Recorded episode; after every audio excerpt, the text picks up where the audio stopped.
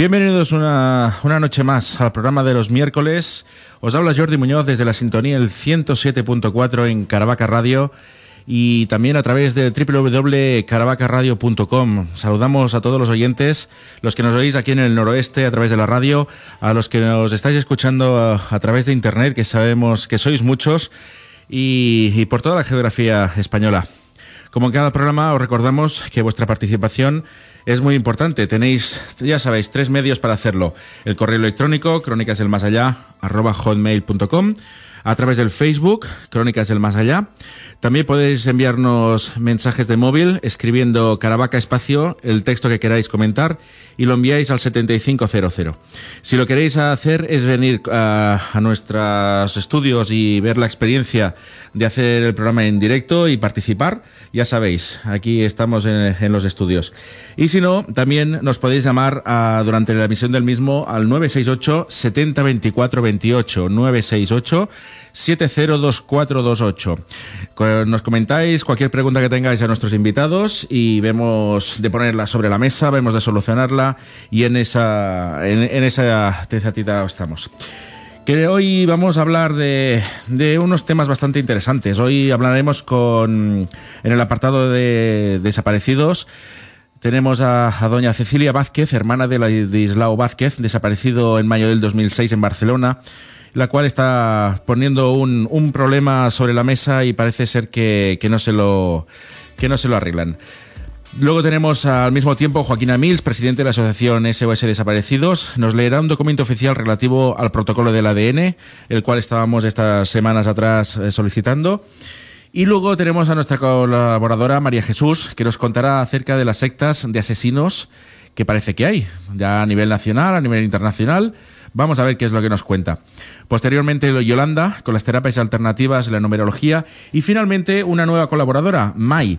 Mai estará con nosotros cada 15 días y nos pondrá un poquito al día de lo que es la mentalización, la visualización y tendremos una persona en directo la cual nos va a poner su caso, nos va a ver qué es lo que ha visto, qué, qué tipo de visión ha tenido hacia, hace unos días en un hospital y Mai intentará explicarnos a ver cuál es el motivo de esta, de esta visión.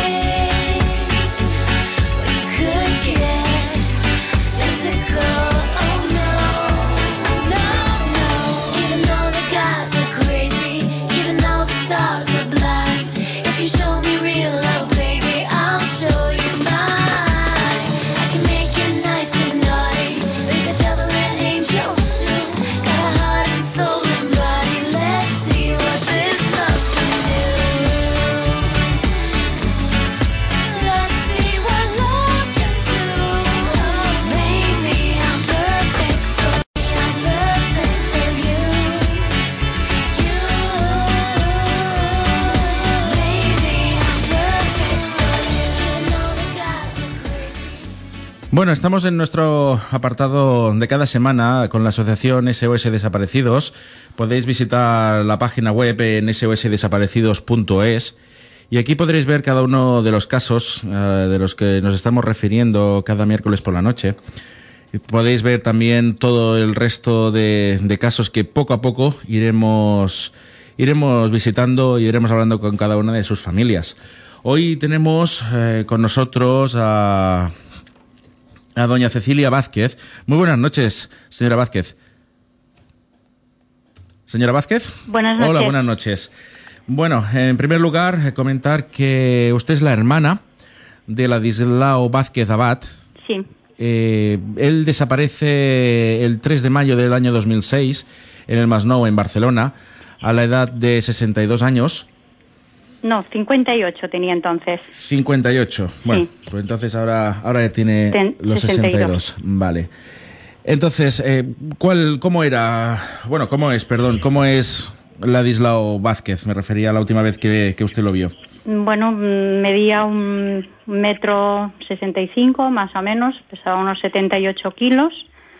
Bueno, vestía un polo a rayas, un pantalón corto y bueno, esa es la última hora que, que lo he visto. ¿Cuáles fueron las circunstancias de la desaparición?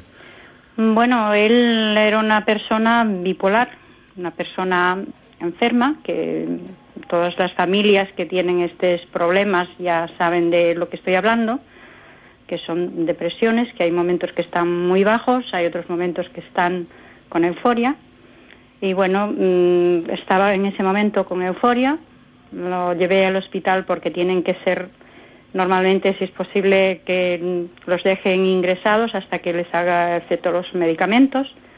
No ha sido posible porque me decían que estaban en huelga los médicos y bueno, pues eh, le han dado unos sedantes y para casa y a los dos días pues fue cuando ha desaparecido. ¿Cómo se dan cuenta ustedes de que esta persona desaparece? Me refiero, ¿cuáles fueron las circunstancias durante el día en las cuales, más que nada de cara a que las personas que, podemos escuchar el programa sepamos mm, qué, pasos, digamos, a seguir a la hora de decir, pues a esa persona, pues ha hecho algo fuera de lo normal, ¿no? No, bueno, él estaba con un tratamiento bastante fuerte, mm, salió a tomar una Coca-Cola mm, aquí a 100 metros de casa eh, lo quería acompañar porque la noche anterior habíamos estado en el hospital y le habían dado unos sedantes bastante fuertes. Me dijo que no, que se encontraba perfectamente y la verdad es que estaba bien. Eh, salió a tomar la Coca-Cola y le dije, mira, una media hora vuelves otra vez. Dice, no te preocupes, que tomo la Coca-Cola y regreso. Y no ha vuelto a regresar, no ha regresado más. A continuación, al pasar la media hora o así, pues me pasé yo por el bar, ya estaba a 100 metros de casa. Me han dicho que sí, que había estado tomándose la Coca-Cola allí, como siempre, y que había salido y ya no se supo nada más. Esto eran las seis y media de la tarde. A partir de ahí, no sé si llevaría móvil su hermano. No, no, no, no. llevaba móvil. No llevaba móvil ni de documentación, nada. Un euro cincuenta que le di para que se tomara la Coca-Cola. Ustedes le administraban todo económicamente y todo lo que tenía que hacer. Los medicamentos y mm, el dinero y todo, porque él estaba incapacitado, porque era una persona que cuando estaba normal era encantadora y, y dominaba mm, en todo, pero cuando estaba con euforias no. O sea, entonces pues era la que le controlaba todo porque él estaba incapacitado y yo soy la tutora. A partir de ahí, ¿qué, deciden hacer en cuanto ven que su, su, hermano no ha vuelto a casa? Bueno, a partir de ahí, pues eh, estuvimos dando vueltas por, porque es el Masnou, es un pueblo grande, pero bueno, estuvimos dando vueltas por el pueblo a ver si lo veíamos por algún lado, Nos, no lo hemos encontrado por ningún lado. Em, pues sobre las 12 o 12 y media de la noche llamamos a la municipal, porque claro, mm, es una persona que no estaba bien, ¿no? Y le pasamos los datos y me han dicho que lo llevarían, le, dije cómo iba vestido y todas las cosas. Ya a las 6 de la mañana le enviamos una foto a los municipales de aquí de Masnou para que lo llevaran los eh, coches de patrulla y tal, pero claro, como desgraciadamente hasta que pasan ciertas horas no se puede poner denuncia, pues bueno, entonces a continuación, cuando han pasado las horas reglamentarias, pues hemos puesto la denuncia en los Mossos de Escuadra. A partir de ahí, la policía, ¿qué, pasos son los que siguen? ¿Ha visto usted que haya habido algún tipo de búsqueda en especial por la zona? ¿Se ha movilizado, no sé, protección civil? ¿Algún grupo de, vecinos que se haya organizado? La familia. Hemos hecho fotos, hemos eh, pegado carteles por todo el pueblo, hemos buscado la familia, pero por parte de los Mossos de Escuadra, nada, en absoluto. Incluso yo, le, como a él le gustaba mucho ir hacia la montaña, les pedí que si tenían un servicio de perros o algo, para que me ayudaran, que yo pagaba el servicio y me han dicho que, ellos no tenían ese servicio. Y es más, yo iba llamando pues cada día, porque claro, yo los primeros días sobre todo estaba muy preocupada y sigo estándolo, por supuesto. Pero, y bueno, llegó un momento que incluso me han dicho que no me preocupara, que no hacía falta que llamara, que si había alguna cosa enseguida se ponían en contacto conmigo ellos. Pero mm, búsqueda ninguna. Y después eh, también me, para lo del ADN me fui a, también a los Mossos de Escuadra que me han dicho que esto lo hacían en la Plaza de las Glorias, que hay una comisaría allá. Y me han dicho que, que no, que eso no, ellos no lo hacían, que si aparecía alguna algún cadáver o aparecía alguna cosa, que, ellos se pondrían en contacto conmigo. Y mi pregunta era, ¿y, cómo saben ustedes que o cada cadáver que aparezca me van a llamar? Y entonces me han dicho que eso que no, que no se podía hacer. Es decir, que se quede usted en casa y si quiere hacer algún paso que lo haga usted porque ellos no, no van a moverse, ¿no?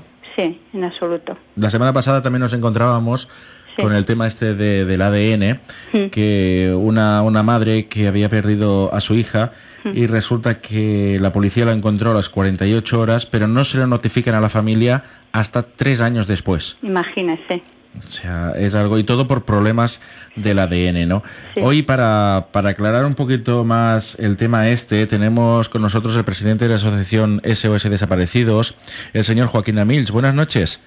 Hola, buenas noches, Jordi. Hoy nos, nos quería usted eh, mm, comentar acerca que tiene el, manuscrito, digamos, el, el protocolo del Ministerio del Interior acerca de las tomas del ADN. Sí, bueno, buenas noches, Cecilia. Hola, buenas noches. Buenas noches. Buenas noches, Joaquín. Eh, vamos a ver, eh, hay un documento, es la instrucción 1 barra 2009, del 23 de abril del 2009, eh, del Ministerio del Interior en, cuanto al tema de desaparecidos y las actuaciones que tienen que hacer. Eh, además, eso hemos vendido porque el Ministerio del Interior fue, hizo una nota de prensa y luego fue hizo una especie de folleteo más bien reducido de las principales actuaciones, pero que el que voy a leer, no entero, sino lo más, lo, más eh, puntual, son casi 14 folios que se manda eh, concretamente al delegado a, todos los delegados de gobierno, al director general de la Policía y de la Guardia Civil, al director general de las Infraestructuras y Material de la Seguridad y al señor director del Gabinete de Coordinación. Eh, ya metidos en lo que es la instrucción, en, lo que es la entrada, eh, aparte de varios temas que argumenta, dice, se ha considerado muy conveniente recopilar de la, difícil experiencia de todos estos casos conclusiones serenas que nos permitan mejorar nuestra preparación ante estas situaciones, agilizar nuestra capacidad de respuesta en el conocimiento de que las actuaciones desarrolladas en las primeras horas de desaparición son cruciales para el trabajo policial e incrementar la eficacia de la investigación sin olvidar en ningún momento el delicado componente humano del problema y la necesaria conciliación de los intereses de la investigación con el derecho de los familiares a estar informados. Bonitas palabras. Preciosas. Ojalá eso fuera lo que realmente tenemos. ¿eh? Esa es una de las intenciones que nos dice. Puesto a quien va esas instrucciones, dice ámbito de aplicación. La presente instrucción es de aplicación a la investigación de la desaparición de personas, especialmente las desapariciones de menores de edad y aquellas otras que aun afectando a mayores de edad se valoren como de alto riesgo, conforme a los criterios y procedimientos que se establecen en la misma. Es decir, nos deja claro que los menores de edad y luego nos deja abierta una puerta a quiénes son los de alto riesgo. También lo define quiénes son los de alto riesgo. Dice, eh, para realizar esta valoración se tendrán en cuenta los siguientes criterios. La desaparición de un menor de edad se presume siempre de alto riesgo. Estamos todos de acuerdo. Todo el mundo está de acuerdo. De hecho, incluso el código ámbar es de los motivos por los cuales eh, interpretamos que es necesario. Luego sigue. En caso de desapariciones de mayores de edad, se valorarán los siguientes factores para calificar la desaparición como de alto riesgo. Con carácter general se descartan aquellos casos en los que concurran indicios suficientes que permitan hacer sospechar de carácter voluntario la desaparición, es decir, que la persona se ha ido porque ha querido, como antecedentes de desapariciones o fugas anteriores, manifestación de su intención de irse y comportamiento que pueda indicar tal intención, recogida de documentación, ropa, efectos personales, dinero, etcétera, existencia evidente de problemas familiares, escolares, laborales, etcétera. Hasta aquí también podemos estar de acuerdo en todo eso. Se tendrán en cuenta con carácter general los siguientes factores que pudieran hacer inducir el carácter forzado de la desaparición o la existencia de riesgo para la vida o integridad física del desaparecido. Es decir, nos viene y nos marca ahora cuáles eh, se entiende que pueda existir una desaparición inquietante. Existen indicios de un posible secuestro, retención o extorsión concurren datos que permiten presumir la existencia de riesgo para la vida o integridad física de la persona desaparecida. La ausencia de la persona está en contradicción total con su comportamiento habitual. Ausencia de toda explicación posible de la desaparición. La persona desaparecida no ha llegado a su destino. La persona desaparecida no lleva efectos personales, documentación, etc. La persona desaparecida ha abandonado su vehículo sin razón aparente. Es decir, en estos supuestos, la desaparición es inquietante. Pero luego dice, aunque no concurran los elementos descritos en los párrafos anteriores, podrá catalogarse la desaparición como de alto riesgo cuando así lo aconsejen determinadas circunstancias personales del desaparecido, tales como la persona desaparecida puede constituir un peligro para la integridad física de terceros. La persona desaparecida presenta una desventaja física o mental o falta de autonomía, edad avanzada, dificultades de desplazamiento, deficiencias físicas, enfermedad grave, problemas de salud mental, etc. La persona desaparecida sigue un tratamiento médico o debe tomar medicamentos que le son vitales la persona desaparecida es víctima de violencia de género con o sin medidas de protección establecidas. Es decir, deja muy claro qué personas son mm, de un alto riesgo. Y pienso que son de alto riesgo el 90% de los desaparecidos. Es decir, el 90%. Cuando además fija que las primeras horas son cruciales. Lo mismo, lo dice el mismo, el mismo ministerio. Eh, deja bien claro cuáles son eh, las, fórmulas a seguir. Eh, posteriormente dice, en todo caso, la unidad de policía judicial responsable de la investigación, de forma periódica, realizará las siguientes gestiones Chequear bases de datos y registros públicos para detectar información o movimientos de la persona desaparecida. Contactar con la familia del desaparecido para facilitar y recibir información del caso. Algo que... Yo no he tenido por esa parte, en absoluto. Eh, es lo que vivimos, o sea, eh, es, es, denigrante todo lo que está pasando. Sí. En la séptima cláusula, y eso me hubiera gustado mm, tener este documento la semana pasada, dice, localización del desaparecido. Una vez localizada la persona desaparecida, se procederá a avisar a sus familias o personas legitimadas que denunciaron la desaparición comunicarlo a la unidad o cuerpo policial que recibió la denuncia o realizó la investigación. El responsable de la investigación notificará el cese de la investigación y lo hará constar en las correspondientes bases de datos. Desgraciadamente, la semana pasada tuvimos un caso de tres años. ¿eh? sí, sí. Y nosotros llevamos cuatro y, sin, resultado ninguno y ayuda de ninguna parte. Dice más adelante que se va a crear un responsable, dice, responsables de coordinación y seguimiento de casos de personas desaparecidas. Cada cuerpo policial designará una unidad coordinadora a nivel nacional encargada del control y seguimiento de las actuaciones que se practiquen en relación con las personas desaparecidas en su ámbito de competencia, así como unidades responsables a nivel provincial con los siguientes cometidos y aquí hay una, me salto unos cuantos que son de actuaciones eh, interiores de cada cuerpo.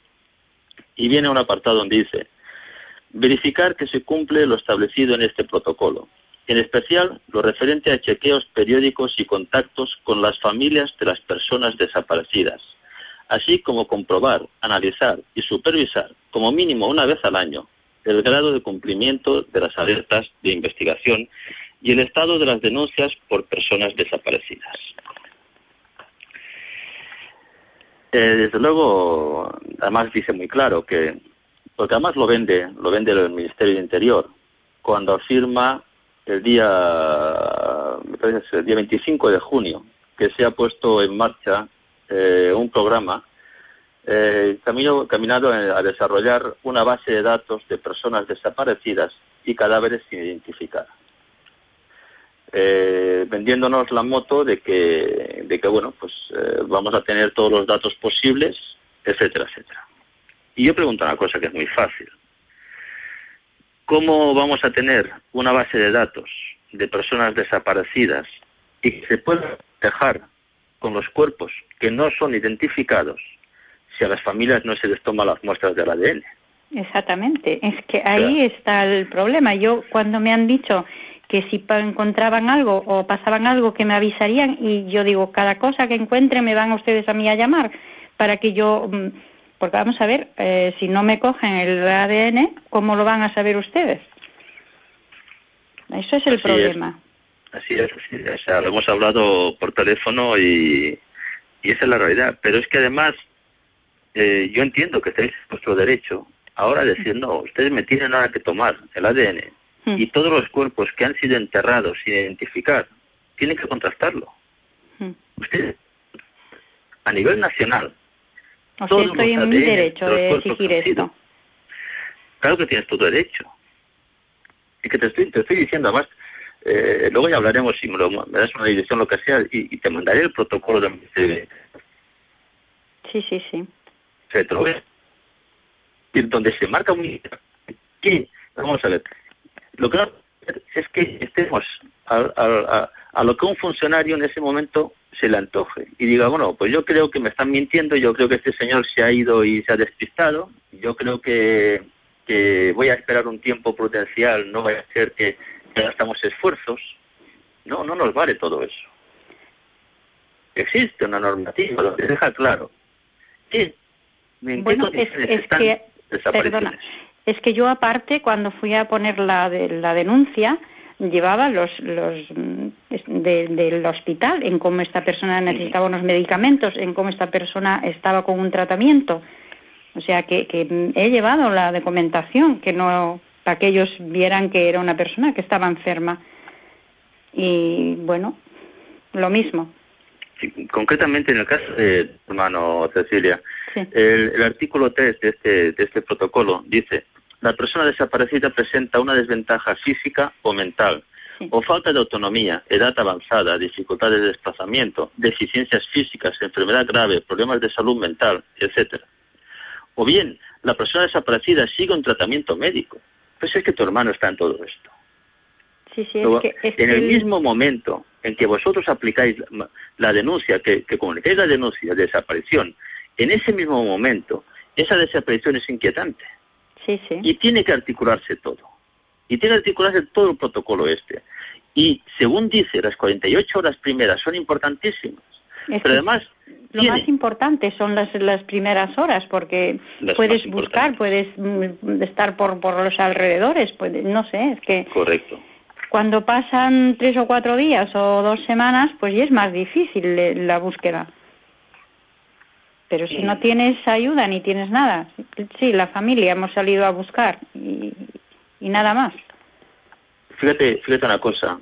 Eh, el artículo, el artículo segundo de este, de este protocolo dice: la unidad policial que reciba una denuncia por desaparición cumplimentará de modo inmediato el modelo de denuncia por personas desaparecidas que figura en la base de datos de personas desaparecidas y cadáveres sin identificar. Y no se hace. Bueno, es que no, no tengo ni idea si esto ha ocurrido. Yo nada más me han dado el, la denuncia que yo he puesto y, nada más. Y yo iba llamando y para interesarme a ver si había alguna cosa o algo y, y nada, y nada más, nada más.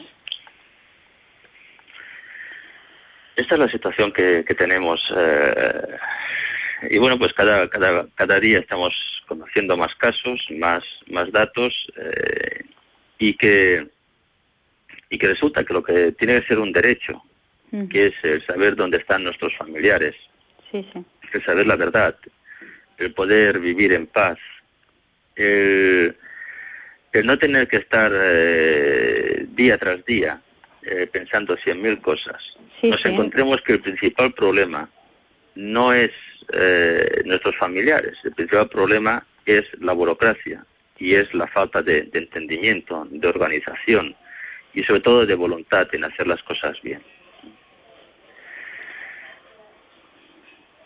Esa es la parte que, tenemos.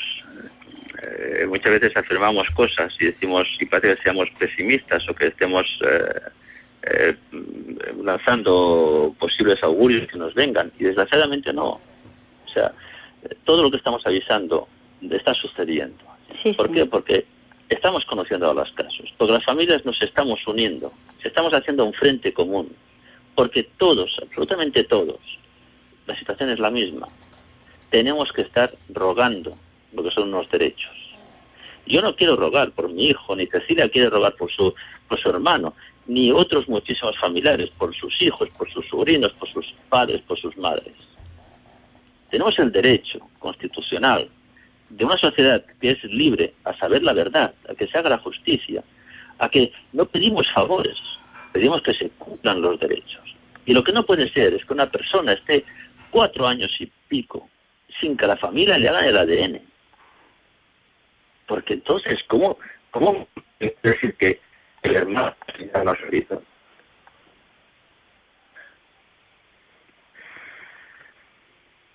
Señora Mills. Sí. Sí, sí. Ah, vale, pero Hola, es, que, no, sí. no oía muy bien. Sí, eh, yo quería comentarles, eh, en referencia al escrito este, usted, señora Mills, ¿qué piensa si la señora Vázquez se presenta en la comisaría de los Mossos de Escuadra con el texto implícito? ¿Qué, respuesta piensa que podrán darle? Si habla con el responsable, en este caso de, pues, de desapariciones, de secuestros, de allí de la comisaría. Vamos a ver, yo he hablado ya con bastantes familias. Les digo que vayan a, la comisaría donde pusieron la denuncia, que pregunten quién es el inspector que lleva este caso, eh, que están respaldados por una asociación de desaparecidos y que sabemos cuáles son nuestros derechos y qué hay que hacer con las cosas. Y desde luego yo no soy partidario de ir eh, levantando ampollas ni, ni, ir con, con, la mano alzada, ni mucho menos. O sea, pero sí hay que hacer las cosas bien hechas y hacer bien. Entonces, eh, bueno, mire usted, eh, estamos en esta situación quiero saber que, cómo está eso, pero además yo quiero saber cómo ustedes saben que mi hermano no ha aparecido en algún sitio. ¿eh? ¿Cómo ustedes saben que mi hermano no ha aparecido y está muerto? No, es que lo hubiéramos avisado. ¿Cómo van a avisar? Si a los tres meses hubiera aparecido, ¿cómo me van a avisar? Si las pruebas de ADN no están. Usted puede decir, los datos de, de la familia, ¿dónde están? ¿En qué, ¿En qué base de datos está? ¿Cómo van a cotejar? Si además ni siquiera tienen ustedes el detalle, cuando se hace la denuncia, de decir, mire, coja usted un peine, coja el cepillo de, dientes, coja la máquina de afeitar, póngala en una bolsa, ciérrelo todo eso, que nos va a valer, nos va a valer luego para el ADN de, esa persona. Ni siquiera hacen esto. No me han avisado de nada, para nada. Sí, es, no, eres tú sola, Cecilia. Ya. funciona así. ¿eh? Entonces, mm, mire usted, usted tiene el deber de hacer esto. Yo no le estoy pidiendo un favor. A las dos semanas de estar desaparecido, usted tiene que tomar las muestras de ADN. Y usted tiene que estar esos datos en la base de datos que dice el Ministerio Interior, que es una base de, una base de datos de personas desaparecidas y cadáveres sin identificar. Si no, ¿cómo van ustedes a cotejar todo eso? Totalmente imposible. Imposible porque si no tienen nada, ¿cómo lo van a hacer? Es que yo pienso que habrá muchísimas personas desaparecidas eh, como mi hermano, pero muchísimas, que estarán en la misma situación porque tampoco no habrán recibido la ayuda mm, adecuada. Y, también es que las familias desconocemos nuestros derechos y, tendríamos que, exigir que nos den los derechos que nos pertenecen. A través de internet las personas nos están comentando el hecho este, ¿no? De que está todo por escrito y ver cuál es la respuesta que, que, dan las comisarías de, policía a la hora de decir, a ver, tenéis un protocolo, no es una cosa que decir, mira, es una idea que yo tengo, podéis buscar por este lado del bosque o por otro, ¿no? Sino que es una cosa que ellos tienen la obligación, es como cuando uno pone una multa pues tiene que seguir unos pasos y ir rellenando una serie de casillas, ¿no? Se supone que cuando una persona desaparecida ellos tienen unos informes que detallar y, poner unos datos. Lo que no puede ser es, mira, me salto a la torera la toma del ADN, es lo que decía la señora Vázquez. ¿Qué pasa? ¿La van a llamar cada vez que aparezca un, cadáver? O sea, es decir, ahora hay 5.000 cadáveres en, en, los depósitos. ¿Qué tiene que ir? ¿Uno por uno a ver si es el de su hermano? Sí, pero además es que es imposible, es decir, que hay cadáveres que es imposible reconocerlos. O sea que Además, fíjate, fíjate una cosa, en esta misma instrucción, repito, es la instrucción 1 barra 2009 del 23 de abril del 2009, dice, en este contexto el Ministerio de Interior ha promovido la creación de una base de datos de personas desaparecidas y cadáveres sin identificar, en cuyo desarrollo están colaborando activamente junto al Cuerpo Nacional de Policía y la Guardia Civil, la Archancha, los Mossos de Escuadra, y la Policía Foral de Navarra, y que permitirá el cotejo automático de los datos del desaparecido con los de los cadáveres encontrados que todavía no hayan podido ser identificados, lo que constituirá, sin duda, una herramienta fundamental para, la resolución de muchos casos de desaparecidos. En el caso de Ladislao, ¿qué, qué, van a cotejar? O sea, pero hay muchos, ¿eh? Yo ahora mismo le podía dar ya una lista bastante grande de familiares que llevan 7, 8, 10 y 12 meses y no, se han tomado las muestras de ADN. ¿Y saben qué, cuál es el oficial de, la policía que lleva su caso? Eh, luego, por si cabía alguna duda, de decir, bueno, esto es un protocolo y, y como, como todo, las cosas de Palacio van despacio, como afina muy bien en este protocolo, dice la Dirección General de Infraestructuras y Material de la Seguridad deberá realizar las actuaciones necesarias para que la base de datos de personas desaparecidas y cadáveres sin identificar esté preparada para iniciar su funcionamiento, agárrese, en el plazo máximo de tres meses. Y estamos hablando del 23 de abril del 2009. Desde la entrada en vigor de esta instrucción e incorporar además los elementos que permitan la transmisión automática, eh, etcétera, etcétera. Empieza a marcar normas interiores de la policía. O sea, no tiene desperdicio. No tiene desperdicio nada, ¿verdad? La verdad es que sí. Y digo, estoy, estoy resumiendo, son, son 14 folios. Sí, sí, ¿eh? sí, ya me imagino, sí. Eh, además, Cecilia, cuando quieras me dices un correo electrónico y te lo mando al momento, el documento este que lo tengas. Sí, ya, ya llamaré y ya sí, me, le daré la dirección y... Mándame este correo electrónico y te lo mando inmediatamente y que, y que bueno, pues sepáis, es decir, que aquí no estamos pidiendo favores. Sí, sí, sí. Eh, desgraciadamente la situación de Cecilia la hemos vivido todos, y yo la he vivido. La he vivido cuando vas puerta por puerta, por favor, eh, y diciendo, oiga, mire, por favor, y si esto, y por favor, y por favor, y por favor. Y te conviertes en el hombre que tu hijo, a su hermano, busco a quien sea, por favor. Dices, no, o sea, busco a mi familia por, por, por necesidad, para poder seguir viviendo. Pero lo que no voy a tolerar es que lo que está establecido, lo que nos están vendiendo que tiene que ser, no se haga. Y no se haga porque no, porque no se quiere, porque no existe voluntad de que se haga. ¿Cuándo existirá voluntad? Como ahora, cuando podamos denunciar, cuando existan medios como esta radio, que nos deje un espacio donde podamos denunciar y decir la verdad, no inventándonos historias, no, las cosas como son y con, con los documentos. Yo no lo estoy inventando nada. Hasta hace poco decíamos, no, es que hay un protocolo, es que hay que hacer esto, es que hay que hacer lo otro. Muy bien, aquí tenemos lo que dice el Ministerio de Interior, y donde además mete a todas las policías. Sí, sí. A los Mossos de Escuadra, a la Archancha, a la Policía Foral, a la Guardia Civil y a la Policía Nacional. Por Dios.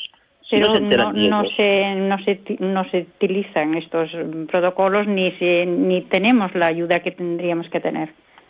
No, si es que no se entienden ni ellos. Ya, si ya, es que si es que, si es que lo que hace uno no se enteran los otros. Sí, sí, es que se esconden los datos unos a los otros. O sea, si es que, sí que estamos en un país que lo cogemos con pinzas. Sí, sí, sí. Yo llevo ya al menos dos años y medio que ni siquiera mm, he recibido una llamada de los Mossos de Escuadra, ni para saber si había aparecido, si no había aparecido, no sé si lo tienen todavía en sus listas o no lo tienen, es que no, no sé nada. Porque bueno, mm, me han dicho que, que no me preocupara, que si había alguna cosa que ya me llamarían ellos, que no hacía falta que, que yo llamara. A lo mejor es que tienen mucho trabajo y las llamadas pues les quita tiempo. Fíjate que en este protocolo abarca una parte humana, ¿no? Que es, que es en repetidas veces que dice, lo habla muy bien, ¿eh? dice el derecho de los familiares a estar informados. Sí, sí. Con estas palabras, el derecho, o sea, nos da un derecho a estar informados. Sí, sí. Y luego en otro apartado dice que tiene que haber una persona dedicada a informar periódicamente a las familias, tanto de lo que se hace como a las familias lo que saben. Bueno, es que yo por mi parte mm, no he recibido ninguna ayuda, o sea, no me han puesto ni una sola persona a mi disposición o a la disposición de la familia para ayudar a buscar o bueno, ya lo comenté antes que he pedido un servicio de, de perros porque le gustaba la montaña y que si a lo mejor se cayera por la montaña y me han dicho que ellos no tenían ese servicio. Yo lo, lo pagaba ese servicio. O sea, que costara lo que costara, lo, yo lo pagaba. Digo, es que no estoy pidiendo nada gratis. ¿Entiende? Que, que, bueno, yo es lo que me decís ahora vosotros, que tenía mi derecho de exigirlo, ¿no? Señora Milch, ¿recuerda usted una de las entrevistas que hemos tenido estos días? Eh, la señora, si no, me acuerdo, si no me equivoco, la señora Rosa, Mm, comentábamos el tema de que a ella le habían ayudado mucho, eh, pero eh, había un detalle que decía ella que era, era conocida la familia de los policías que, tocaban un poquito la, comisaría de la zona, ¿no? ¿Puede ser eso influencia? ¿Necesitamos tener amigos en la policía para que nos hagan caso? Eh, Porque últimamente, en todos los casos, aparte de ese, estamos encontrando este problema que nadie hace nada. Ya no solamente en el tema del ADN, sino sencillamente una búsqueda. Nadie organiza protección civil. ¿Para qué esta protección civil? Si cuando hay un problema, a ver, puedo entender que no es cuestión de organizar, venga, de repente todo el mundo llamando a todo el mundo. Pero a ver, es una persona. Si fuera un familiar nuestro, pienso yo que nos moveríamos. La señora Rosa tenía a las dos horas tanto la policía, protección civil, un grupo de personas ya moviéndose en busca de su familiar, en busca de su hijo. Pues qué suerte tiene esta familia. ¿Qué es lo que ocurre aquí? Sí. Hay un refrán que dice que el que tiene padrino se bautiza y el que no queda sin bautizar. Yo pienso que, que es la única razón y yo pienso que todos tenemos el mismo derecho. Por, como si ella ha tenido esa gran suerte, que ha tenido esa ayuda, pues estupendo, pero los demás no la hemos tenido. Para nada. Ella hablaba en todo momento de agradecimiento, de lo bien que se habían portado, la denuncia se la cogieron súper bien, en cambio la semana pasada no le querían coger ni a la denuncia, ni a las 48 horas, ni a las 72 horas, porque decían que, bueno, como la chica pues tocaba, era toxicómana, o bueno, que se podía haber ido tranquilamente sin problema. o sea, ¿por qué no aceptan estas denuncias? Ya no estamos hablando solamente del tema del ADN. ¿Por qué la policía no acepta las denuncias cuando sabemos, la propia familia, que ha hecho una cosa que no es habitual? Que no es habitual. Estamos hablando... esas horas es, lo básico. Exacto, estamos hablando que son personas que tienen algunas un problema psíquico Estamos hablando de personas que no pueden valerse por sí solas, que a veces han aparecido tres, cuatro pueblos o, a unas grandes distancias, incluso que se pueden ir al monte y se pueden perder por sí solos o caer por algún acantilado como ha sido alguno de los casos. ¿Por qué la policía no actúa? Ya no decimos que nos pongan un policía en la casa, sino estamos hablando de que eh, nos hagan caso en ese momento que se lo pedimos. Porque si no es la ayuda que, que, necesitamos las familias en ese momento. Porque es que es una cosa que mm, lo más grave es que tengas una persona desaparecida y no, no sepas qué pasó. O sea, porque si sabes que, que pasó o la encuentras de como sea, pues mm, no sé, estás tranquilo, pero es que esto es una incertidumbre, no saber qué, qué ha pasado, dónde está. Eh, es, increíble. La señora Vázquez no está pidiendo un grupo especial de la policía que se dedique a rastrear el, caso de su hermano, pero en las primeras 48 horas es muy importante que por el pueblo las patrullas de policía vayan con la fotografía, vayan y se muevan, intenten localizar dónde está. Y si hay, y digo yo, protección civil, por decir una asociación, un grupo de personas que se dedican a la ayuda en casos extremos, como son incendios o tal, ¿por qué no se movilizan estas personas y se acota la zona para intentar localizar a esta persona? No podemos tener en nuestro país una persona esperando cuatro años a que aparezca un familiar. Una cosa es que haya desaparecido de repente y dices, mira, la persona está bien, ha habido una discusión en casa y me he ido, vale. Pero estamos hablando de personas que están enfermas. ¿Cómo puede la policía negarse a aceptarnos una denuncia? ¿Cómo puede negarse al hecho de movilizar sus efectivos? Yo es algo que no comprendo. Por internet la gente nos lo está diciendo. O sea, ¿cómo puede ser que no hagan estas cosas básicas? Que no hagan lo del ADN ya es grave. Pero que no te acepten una denuncia o no salgan de la comisaría por el hecho de, no, es que, no sé, es que parecemos, eh, parece un tema de niños, ¿no? Sí, sí, sí. Es, es verdad. Yo son cosas que no, no acabo de comprender pero así así están las cosas y bueno esperemos que esto sirva para algo y que no sé que nos ayude para hacer alguna cosa. Yo lo, la diferencia que hemos visto en estos cinco o seis programas que llevamos con el tema de desaparecidos es esto no que la señora Rosa Duque tuvo muy buen ejemplo ya digo, felicitando a, la policía, pero diciéndolo varias veces por el hecho de que le han ayudado mucho, y en cambio los últimos testimonios son todo lo contrario. Señora Mills, usted lo ha visto. Usted tiene muchísimos más casos y está en contacto tanto con las policías como con la Interpol. ¿Qué está pasando? ¿Pasa lo mismo en los otros países? ¿O solamente es en el nuestro? Señora Mills. Perdón, ¿conmigo habla? No, estoy hablando con el señora Mills, pero parece que lo hemos, lo hemos perdido. Vamos a, intentar localizarlo de nuevo y vamos a ver que se nos puede responder a, estas preguntas que creo que son bastante... Porque a usted, señora, señora Vázquez, no le han puesto a nadie en ningún momento. No. ¿Pero alguna, algún motivo le han dicho? No, no. Bueno, me han dicho que, que yo he puesto la denuncia y que si había alguna cosa que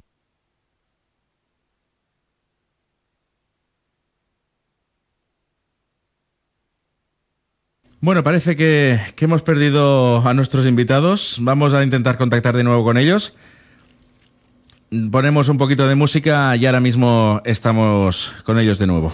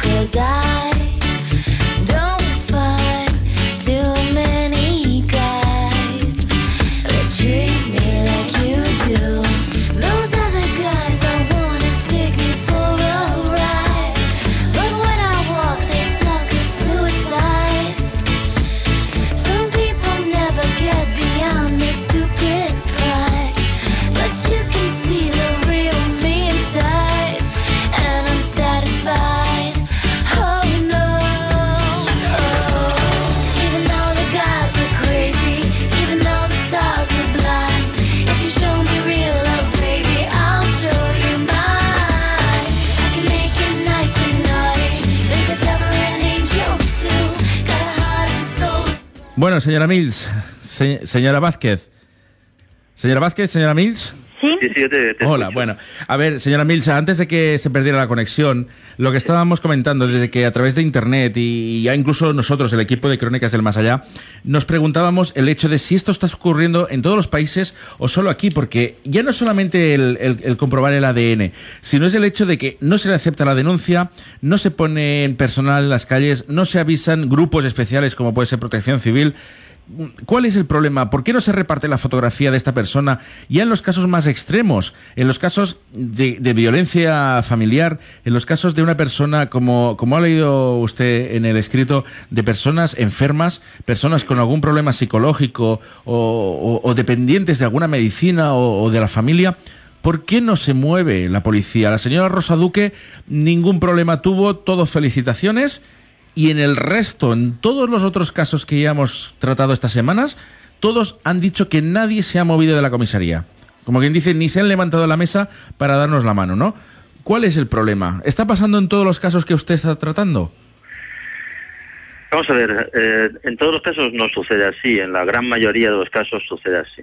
Eh, desgraciadamente, eh, los cuerpos de seguridad que tenemos eh, necesitan mucho más medios, muchos más medios materiales, gente mucho más especializada en temas de, de, desapariciones.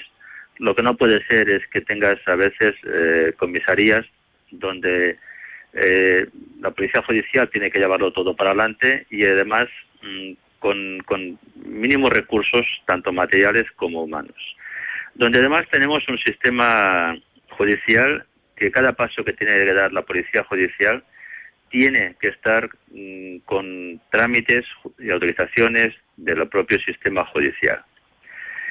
Eh, donde desgraciadamente no existe un criterio a emplear por todo el mundo.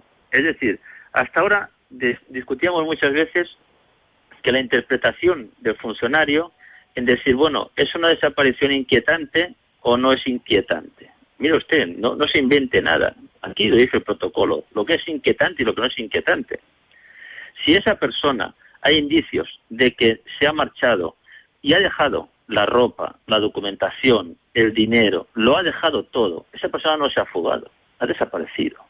Si está enfermo, si es mayor de edad, si tiene problemas eh, mentales, si no puede eh, por sí mismo eh, mantenerse, etcétera, etcétera. Si no tiene usted que inventar nada, escuche la familia lo que le está contando y punto y nada más. Y sobre eso hay que actuar. Y si es inquietante, las primeras 48 horas son fundamentales. Y si no, argumente. Usted tiene que decir por qué no es inquietante, la familia no. Usted es el profesional. Desgraciadamente, si conoces a alguien, pues lógicamente existe mucho más posibilidades a, que te hagan caso. Yo particularmente no he tenido ese problema. eh, no conocía a nadie, sinceramente. Eh, en una parte humana de la policía judicial he sido muy bien tratado, humana, humana, profesional.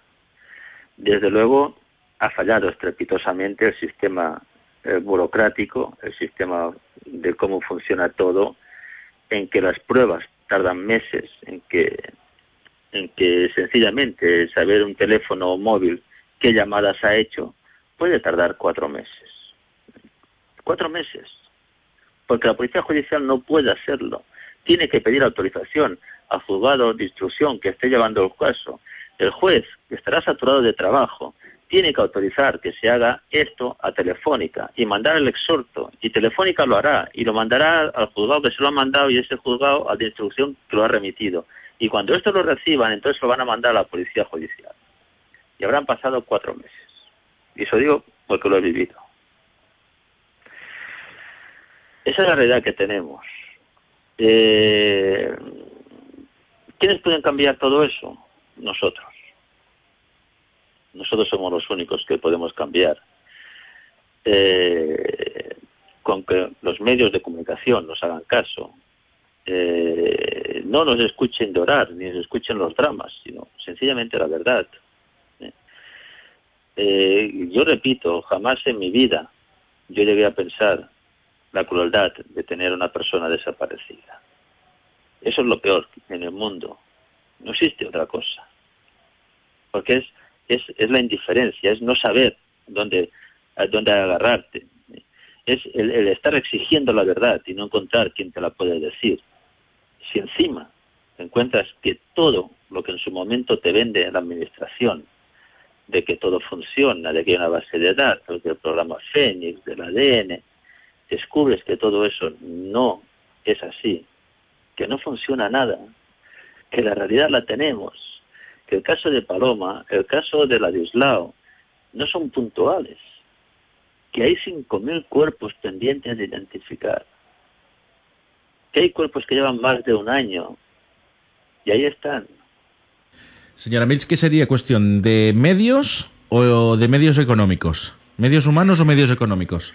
Yo pienso que las dos cosas, ¿eh? Yo pienso que las dos cosas. Eh, no se puede, eh, hay desapariciones que hace falta personal especializado, eh, que se dediquen solamente a esto. Y luego hace falta, hace falta medios, medios mm, que, que, que, sencillamente, hablábamos del programa Fénix, o sea, que es ridículo que está haciendo el programa Fénix, que es vergonzoso que haya cuerpos que lleven 8, 10, 11, 12 meses y no tengan el resultado del ADN Cuidado, no lo tenga la policía. Con lo cual, una vez lo tenga, tienen que mandar esos datos genéticos, tienen que mandarlo a Granada, a la Universidad de Granada, para que el programa Fénix pueda cotejar. Luego, diga, mire usted, usted tiene 12 meses, un cuerpo ahí, saque el ADN, por el amor de Dios. O sea, es que, eh, ¿qué es un falta? ¿Falta de interés? ¿Falta de medios? No lo sé. Porque por otro lado, eh, hemos estado y queremos entrevistarnos con el ministro de Interior y ponerle todas las quejas que tenemos y lo que queremos hacer. Porque queremos hacer. Eh, ¿Usted cree que es lógico? Vamos a ver. Eh, una persona enferma, como Ladislao, con un problema mental, bipolar, etcétera, etcétera, esa persona puede estar en la calle. Y puede estar en la calle de ambulante, perdido, en los, en los comedores sociales, en los albergues ¿Usted cree que tenemos que ser la asociación nosotros, que tenemos que estar mandando las fotografías y las fichas a los albergues con nuestros medios? Que nosotros no tenemos un listado de todos los sitios que hay. Y tenemos que estar cumpliendo esa función. Y encantado de la vida de cumplirla. Pero diga, usted coja las responsabilidades. Y si no lo va a hacer, admita, mire usted, yo no tengo los medios, el Estado no tiene los medios de estar mandando las fotografías de los desaparecidos a los albergues. No podemos. Muy bien, de acuerdo. Ya está. Cédenoslo a nosotros. Vamos a montar un sistema y pásenoslo a nosotros. Yo le pido, le pido al Ministerio de Interior, y eso vamos a pedir, que no se entierra ninguna persona como desaparecido, como, perdón, como no identificado, y que las asociaciones de desaparecidos no lo sepamos. Porque no puede ser que una persona la entierren como no identificada y está identificada y tiene una desaparición y tiene una denuncia y tiene una madre que la está buscando. Por el amor de Dios. Entonces, eh, pienso que nos está fallando todo. ¿eh? ¿Qué es lo primero que necesitamos? Voluntad política. Eso es lo principal que necesitamos. Ganas de hacer bien las cosas. De que se nos escuche, de que por fin podamos todos remar en la misma dirección.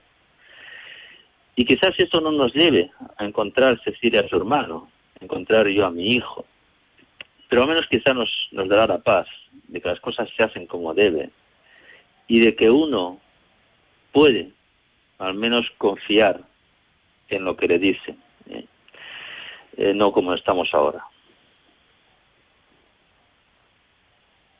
¿Sería posible, por aquí eh, hay varios comentarios al respecto, los cuales vamos a resumir un poco, el hecho de que conseguir más medios económicos podría ser a través de la declaración de la renta, al igual que está la Iglesia, al igual que están las ONGs.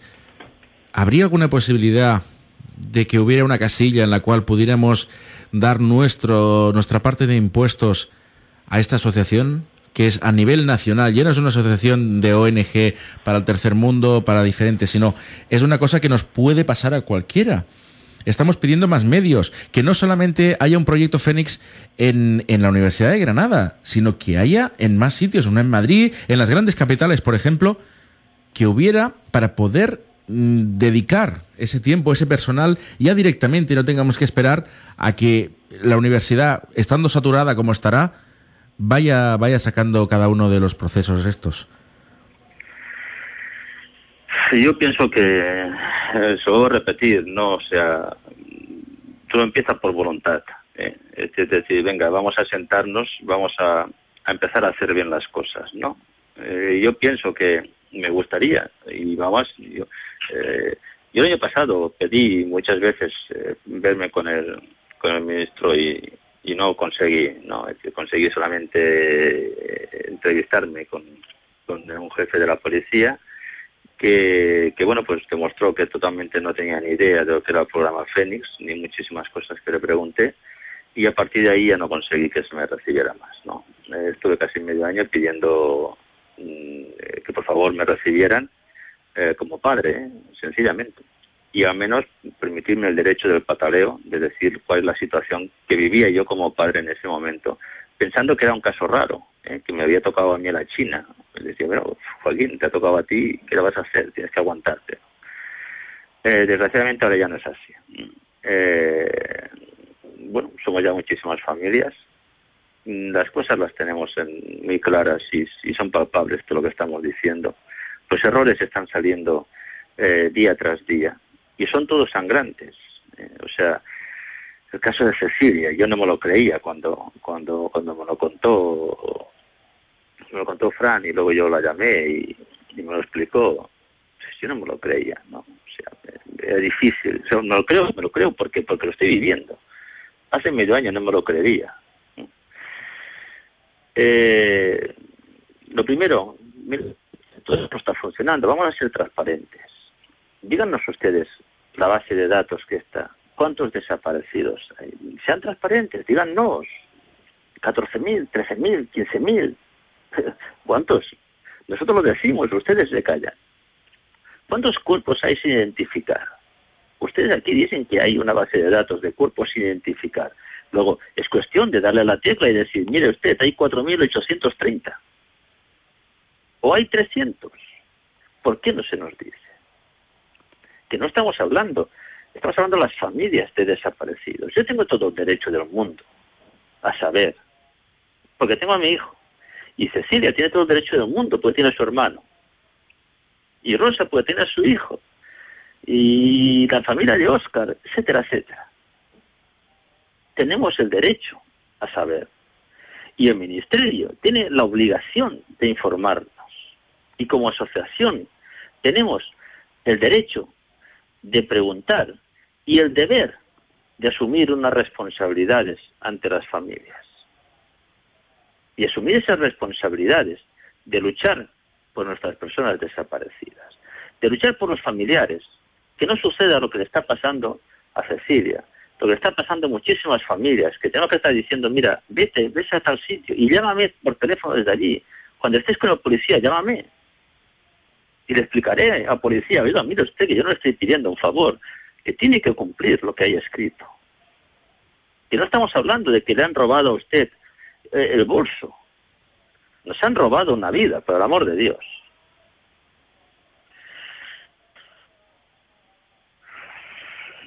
Así, así. Es la verdad bastante, bastante triste el tema, pero para ponerle ya un toque final a, a este tema, eh, señora Mills, tenemos con nosotros nuestra colaboradora, eh, María Jesús. María Jesús, buenas noches. Hola, buenas noches, Jordi. A ver, eh, resulta que ella, si se acuerda, tenía un familiar desaparecido que se había ido por la zona de Ronda, que la madre se había llevado a la niña que estaba en guardia y custodia por parte de los abuelos.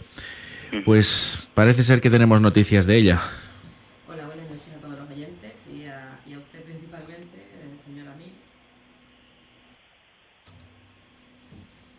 Hola, buenas noches. Hola, María Jesús. Hola, eh, muchas gracias por volver a participar con nosotros, señora Mills. Y gracias a vosotros. ¿eh? quería hacerles partícipe a todos los oyentes y a usted especialmente, eh, pues por cómo se brindó ¿no? para poder ayudar en este caso, que la niña finalmente ha aparecido. Ya, ya con hoy hace cuatro días que está otra vez con los abuelos, en este caso mis padrinos. Y bueno, mi padrino ayer cuando hablé con él por la noche parecía otra persona. Eh, estaba muchísimo más relajado, se le notaba que sonreía incluso hablando por teléfono. Estaba muchísimo, muchísimo más contento y desde luego, vamos, no se lo creía. Sí que me comentó que la niña venía muy, muy, muy delgada. Ya de por sí la cría lo era, es muy alta y muy delgada, pero al parecer, pues bueno, no ha contado mucho. Eso sí le, le pregunté y dice que, bueno, que la niña no habla mucho del tema, pero bueno, por lo menos ya está a salvo, ya está en casa y bueno, pues a todos los que hayan podido intervenir de alguna manera, pues les agradezco desde aquí bueno, pues la intervención, que por parte de las autoridades es verdad que no han sido muchas, pero bueno, por lo menos la niña ya ha aparecido. Lo importante es que el final sea, sea el final feliz, Claro, y por lo menos para las familias que tienen desaparecidos que no pierdan la esperanza nunca, porque en, algunos casos sí que aparecen.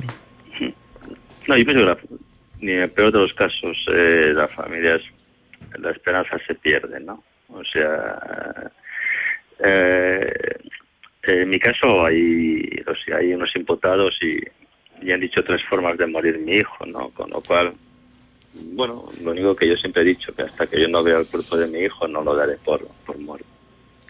Puedo, puedo Pero sí es verdad que, que muchas veces eh, la propia esperanza a veces es una, una daga que rompe más el corazón, ¿no? Sí, una especie de arma de doble filo, ¿no? Exacto. ¿eh? Hay veces en que en que aparece una décima, milésima de segundo y eso Cecilia lo estará viviendo también una milésima de segundo donde este rayo de esperanza te viene, ¿no?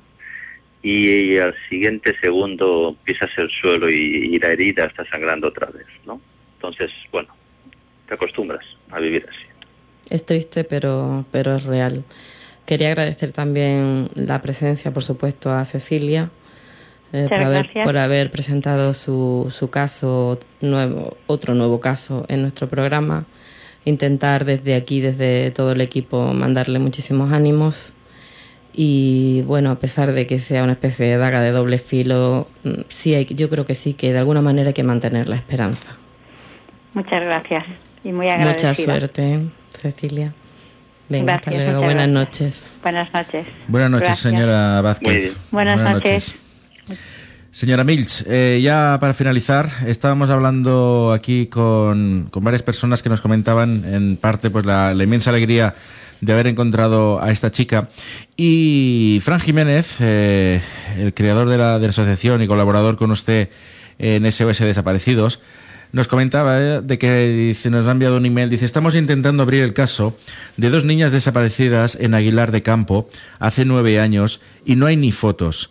Dos niñas, dos niñas de 16 y 17 años que desaparecen juntas y aún no hay nada. Y casi nadie conoce el caso. Vamos a estar abiertos a, cualquier novedad de, este caso y, de toda manera, pues bueno, pues continuar con esta, con esta colaboración a la hora de, exponer diferentes puntos de vista de diferentes familiares e intentaremos, y lo estamos haciendo cada día de la semana, poder contactar con algún, algún mando, algún jefe policial el cual podamos hablar y tanto en positivo como en negativo, es decir, tanto policías que nos digan realmente lo que está pasando, como policías que nos digan, intenten justificar un poco la, actuación policial en los casos de, del ADN o en los casos de no recibir las denuncias cuando se solicita, ¿no? Entonces nosotros mantenemos la, la colaboración, estamos hablando desde aquí en Caravaca de la Cruz también y vamos a ver si entre todos podemos tener en el programa alguna persona que nos dé algún, algún motivo, alguna justificación por la cual este protocolo no, no se lleva a cabo. Pues nada, señora Mills, le agradecemos su, participación en el día de hoy. Señora Mills. Bueno, parece que hemos perdido al señor Mills esta noche ya por segunda vez. Pero bueno, pues nada, eh, dejamos el tema aquí, vemos por dónde, dónde está este caso y vemos que semana tras semana estamos recibiendo las mismas noticias, las mismas malas noticias por parte de la policía. Vemos que ya no por parte del personal, sino a lo mejor por parte de sus, sus maneras de, hacer las cosas, nos están dejando un poco con el culo al aire, ¿no? Al descubierto y que las personas eh, pueden irse sin, sin encontrarlas rápidamente. Pues nada, en unos segundos, eh, una pausa musical y hablamos con María Jesús, que nos va a hablar hoy de, de, las diferentes sectas de asesinos que tenemos en nuestro país y en diferentes fronteras alrededor del mundo.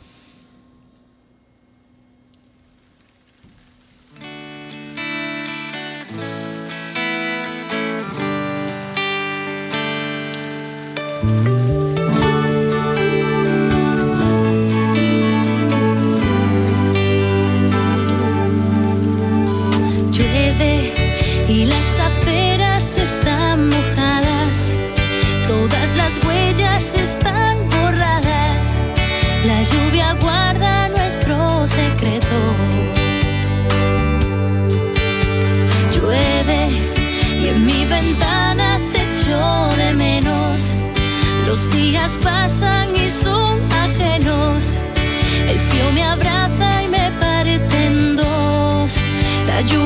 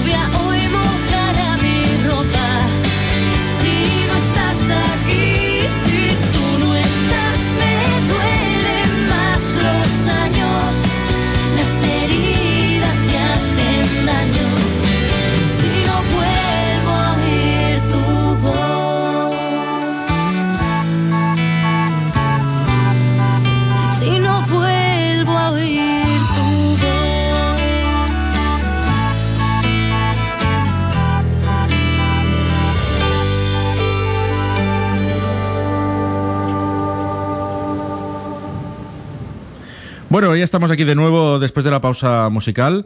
Tenemos con nosotros a María Jesús. Buenas noches. Hola, buenas noches. ¿Qué tal? ¿Cómo estamos? Muy bien, gracias. Bueno, esta semana parece que nos vas a hablar un poquito de algo más, más tétrico, más, más heavy, ¿no? las sectas, las, sectas asesinas. La secta de los asesinos.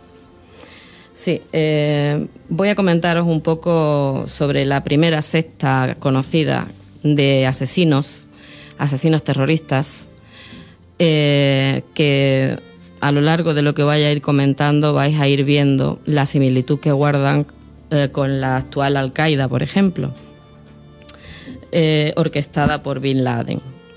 Bueno, pues empiezo hablando de los orígenes de los terroristas suicidas. Los actuales hay que buscarlo en una cesta de hace más de mil años, cuyo legado ha llegado hasta nuestros días. Hassan bin Sabat y su secta de los asesinos crearon un invisible imperio del terror que se extendía desde el mar Caspio hasta Egipto. Eh, sofisticadas técnicas de lavado de cerebro eran ya practicadas en el siglo X. Los asesinos terminaron sirviendo de patrón y modelo de numerosas sociedades secretas occidentales, servicios de inteligencia y hasta del mismísimo Bin Laden. La historia de Hassan bin Sabat y la cesta de los asesinos es un relato bastante apasionante en el que se mezclan sexo, drogas, veneración y asesinato. Eh, Hassan creó una fortaleza aislada en la cima de una montaña. Dentro de esa fortaleza creó un jardín paradisíaco, poblado por bellas uríes, dagas envenenadas e intrigas políticas son los ingredientes de esta mezcla alquímica, en la que se encuentra el germen hace más de mil años de uno de los más inquietantes fenómenos de la actualidad, el terrorismo suicida islámico. Esa, fortaleza se llamaba Alamut, significa el nido del águila. Y se cuenta, eh, estaba en los picos de las montañas de Persia. Se cuenta que llegaron dos hombres eh, montados a caballo uno de los hombres, el que iba más ricamente ataviado, era el representante personal del Shah de Persia.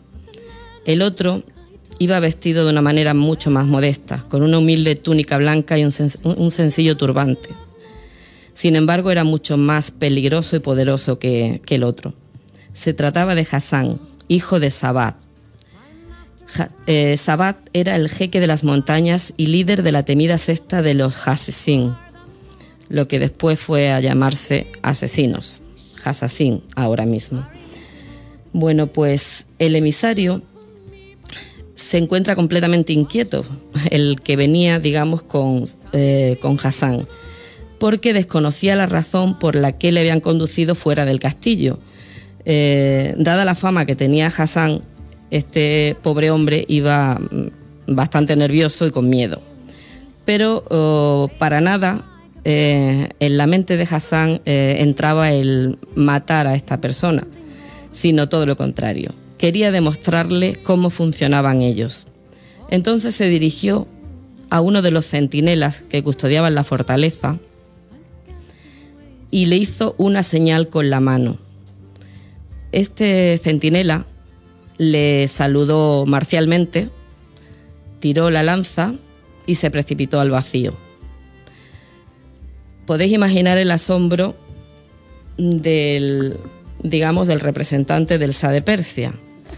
Eh, no podía entender cómo o con un simple gesto de mano era suficiente para que una persona se suicidara. Entonces, él, haciendo alardes de, de poder, dijo que como ese tenía 70.000 hombres más, dispuestos a hacerlo en el momento en que él lo decidiera. Imaginaos lo que pudo pensar este hombre y lo que pudo pensar el Shah de Persia cuando le fue transmitida esa noticia. Eh, porque está clarísimo que el ejército más poderoso del mundo es aquel que no tiene miedo a morir, como en este caso nos está sucediendo con la secta más conocida ahora mismo, en estos tiempos, que es Al-Qaeda. Bueno, pues el, cómo reclutaban y cómo, qué hacían para conseguir los, adeptos y, cómo convencerlos de manera que, llegaban a suicidarse, ¿no? Por unas creencias religiosas y políticas. Bueno, pues eh, resulta que reclutaban a chicos humildes, muy jovencitos, y los llevaban a la fortaleza, a esa fortaleza que ya habían creado previamente, que era mm, lo más parecido posiblemente al paraíso. Habían bellas chicas habían fuentes de vino en las esquinas, exquisitos manjares. Los chicos llegaban allí eh, un poco inconscientes, habían sido drogados previamente. Entonces, eh, después se ha creído con el tiempo que los terroristas eh, suicidas, los kamikazes, se drogaban antes de, de ejecutar la misión, ¿no? pero eso se ha desechado, porque en realidad cuando los drogaron fue antes, antes de llegar. En el caso, eh, estamos hablando de mil años atrás en el tiempo, cuando los reclutaban a esos chicos que no conocían nada y les enseñaban ese paraíso, a partir de ahí empezaban a entrenarlos eh, muy bien entrenados, o sea, los entrenaban para matar, les enseñaban ya en aquella época varios idiomas, les enseñaban distintas religiones y distintos comportamientos, o sea, los, enseñaban desde ser eh, lo que ahora serían un cura, por ejemplo, a ser un militar, un comerciante, no tenían fin, un maestro, podían encarnar cualquier personaje, porque estaban muy, muy entrenados para ello. Eh, si, si lo adaptamos a la época actual, vemos que también ahora se está haciendo eso. A los... Eh, terroristas se les entrenan, se les enseñan varios idiomas, incluso para que no tengan acento. Eh, de alguna manera se les adiestra en distintas artes y en el caso de, este señor, por llamarlo de alguna manera, eh, Hassan bin Sabat, pues él convirtió el asesinato en lo que se considera todo un arte, un arte entre comillas, quiero que me entendáis pero desde luego eh, sí que está claro que lo trajo hasta nuestra época. Cuando, bueno, de hecho ya eh, Marco Polo, mm, que se acercó bastante a la fortaleza, ya había muerto Hassan, oyó hablar de, pues, de toda su andadura y lo contó en sus, eh, lo contó, ¿no? A lo largo de sus viajes y lo fue extendiendo por toda Europa. tanto es así tanto es así que las nuevas sociedades eh, occidentales copiaron en, gran medida la, forma de actuar de, de Hassan. Y se cree que el propio Bin Laden no es que fuera un seguidor de él. Algunos creen incluso que podría ser la encarnación de él. Pero lo que sí que está claro es que ha seguido eh, muy mucho toda su, su trayectoria toda su técnica, inclusive eh, la CIA lo pone como ejemplo, cómo crear un asesino. No quiero decir con esto que se cree que todos los miembros de la CIA vayan a ser asesinos, pero está clarísimo que los entrenan también para matar. Y bueno, mm, se recrean de alguna manera precisamente en la forma de actuar que tenía Hassan, porque además tenía Hassan tenía una estructura muy organizada. O sea, tenía una jerarquía en la que, por supuesto, él, él era el, todopoderoso, pero después tenía sus, otros seguidores, que no voy a decir los nombres porque son un poco complicados y tampoco vendrían al caso. Estarían, digamos, los que captan a los, eh, a los digamos, siguientes adeptos y, eran verdaderos charlatanes, o sea, eran gente muy preparada y capaz de, de captar la atención de, la, de determinados sectores de la población y los encantaba. Los encantaba de tal manera que los más interesados en el tema eran los que iban a formar parte de, las huestes ¿no? de, de, Hassan.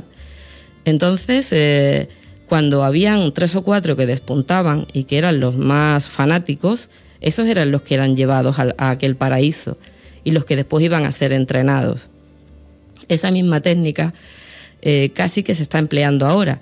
Lo que pasa es que por eso los expertos en terrorismo se muerden las uñas, ¿no? No llegan a entender cómo los eh, componentes de Al-Qaeda eh, son, no son precisamente chicos como aquellos que no tenían nada. Estos son chicos de familias pudientes, eh, chicos que han estudiado en Occidente, en las mejores universidades del mundo, igual que Bin Laden, y no se puede entender cómo esos chicos, bien criados, bien cuidados, con una educación esmeradísima, gente muy inteligente, gente muy culta, pueden participar eh, de ese tipo de sectas. Pero mm, también tienen una explicación. Todo el mundo tiene algún vacío. Y, las personas que manejan Al-Qaeda son personas muy inteligentes y muy preparadas, precisamente para ahondar en esos vacíos de los, de los jóvenes. Entonces es por ahí por donde los enganchan. Los enganchan, los encantan y los hacen verdaderos fanáticos, verdaderos fanáticos. Tengo que decir que Hassan, para su época, también era una persona muy, muy culta, muy preparada y que pertenecía realmente a buena familia, igual que Bin Laden. Y creo recordar que hasta Bin Laden tiene un hijo o tenía un hijo que se llamaba Hassan. O sea, hay mucha, mucha similitud entre ambas, o sea, entre las dos historias, que no son dos, son muchas más. Se cree que el, lo que es la, la, estructura administrativa de Hassan fue copiada mm, por muchos, muchos, muchas de las, bueno, no las quiero ni llamar sectas, por muchas de las organizaciones secretas que hay ahora mismo, tales como templarios, rosacruces, hijos de Jesús, en fin, muchas. Y yo con eso no estoy diciendo que ellos sean asesinos, digo que copiaron la forma de actuar de Hassan, o sea, lo que era la, jerarquía, cómo, cómo estructurarla para que los, eh, los fieles, de alguna manera, o los adeptos, eh, sigan al, al líder. Además, lo sigan de una manera, vamos, completamente fanática, no es cuestionable nada, o sea, no se duda jamás de la palabra del líder y se ejecutan todas las órdenes dadas por el líder.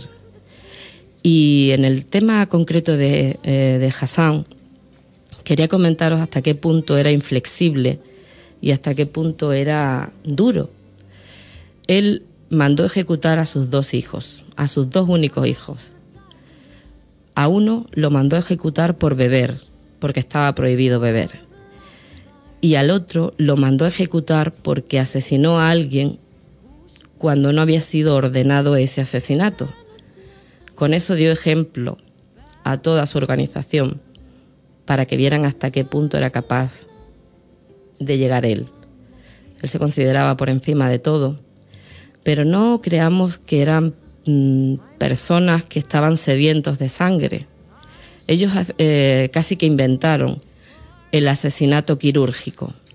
Quiero decir con esto que no mataban así indiscriminadamente, sino que mataban a personas que a ellos les venía mal a nivel político o a nivel religioso, pero mataban a, sota, caballo y rey, o sea, personas concretas. Y después también servían eh, en todos los frentes que a ellos les viniera bien servir. De hecho, participaron en las cruzadas y servían indistintamente a un bando a otro. Solo, eh, eh, digamos, servían al lado del, del grupo que a ellos les viniera bien para su causa. O sea, eran unas personas que, que sabían lo que querían y desde luego sabían cómo conseguirlo. Sabían cómo sembrar el terror, el miedo, sabía cómo apoderarse de, de la mente de las personas. Ya utilizaban en aquellos tiempos alucinógenos para convencer a estas personas, para drogarlas, para dejarlas sin voluntad y después y que después hicieran lo que ellos quisieran, claro. En la otra parte del planeta estaba sucediendo algo similar con los famosos samuráis ninja. También utilizaban los opiáceos y los alucinógenos para hacerse con su voluntad. Pero también hay que reconocer que no solo era eso, sino que el entrenamiento militar y en artes marciales eran impresionantes, estaban muy, muy organizados. Jamás se saltaban eh, la jerarquía, nada. o sea, todo lo seguían. Bueno, pues eh, solo os voy a leer, si, si os parece, porque esto me imagino que daría para mucho, pero yo tampoco me quiero extender demasiado. Os voy a leer una cosa que me viene en un libro, o sea, una especie de conclusión de todo esto. Y dice de esta manera, las semejanzas son demasiadas como para no pensar que Bin Laden no haya tomado elementos de la cesta de los Assassin como modelo para levantar su propio reino de terror. Osama Bin Laden es, a fin de cuentas, una persona culta con un profundo conocimiento de la cultura islámica. Visto de esta manera, los Assassin tuvieron finalmente éxito a la hora de hacer perdurar su siniestro legado, una herencia de violencia que se ha extendido a través de los siglos y ha sido capaz de infectar las mentes de los niños de Gaza, de los jóvenes musulmanes de los barrios obreros de Londres o de los ricos estudiantes árabes de los colegios mayores de París. Como dijo en su momento Luis Racionero, el viejo de la montaña se ha reencarnado en alguien, en un arquetipo de la impotencia combinada con la maldad nacida del fanatismo, una mezcla explosiva. Y dicho esto, yo por mi parte he terminado. Si quiere comentar algo Jordi. Bueno, parece, ser que, hay muchas sectas por aquí y vamos a estar todos, todos atentos ahora que ya sabemos cuáles son, son sus bases, ¿verdad?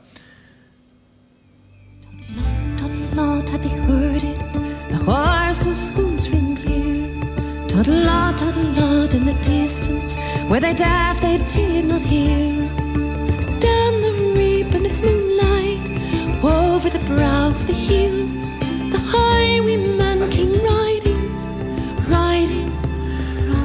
En unos minutos vamos a tener a Yolanda con nosotros, con las terapias alternativas, con la numerología.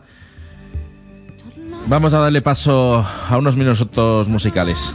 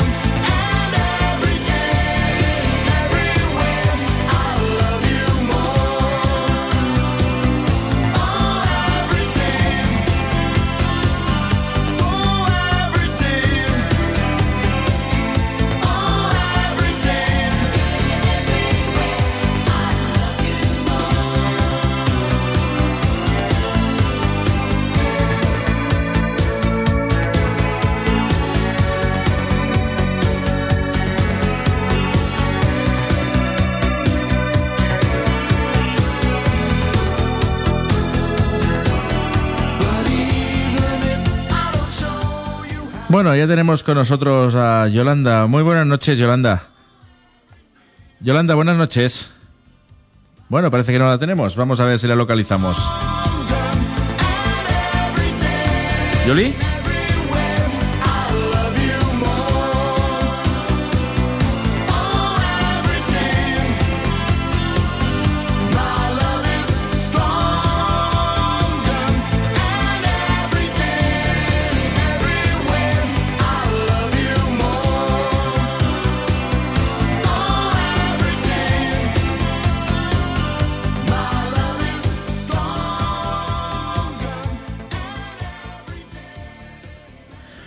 Bueno, parece ser que tenemos algunos pequeños problemas hoy con las, con las líneas de teléfono y al señor Amil se nos ha ido un par de veces. Vamos a, vamos a intentar contactar, si no localizamos a Yolanda, con, con nuestra nueva colaboradora Mai, la cual nos pondrá un poquito al día de la mentalización y de la visualización.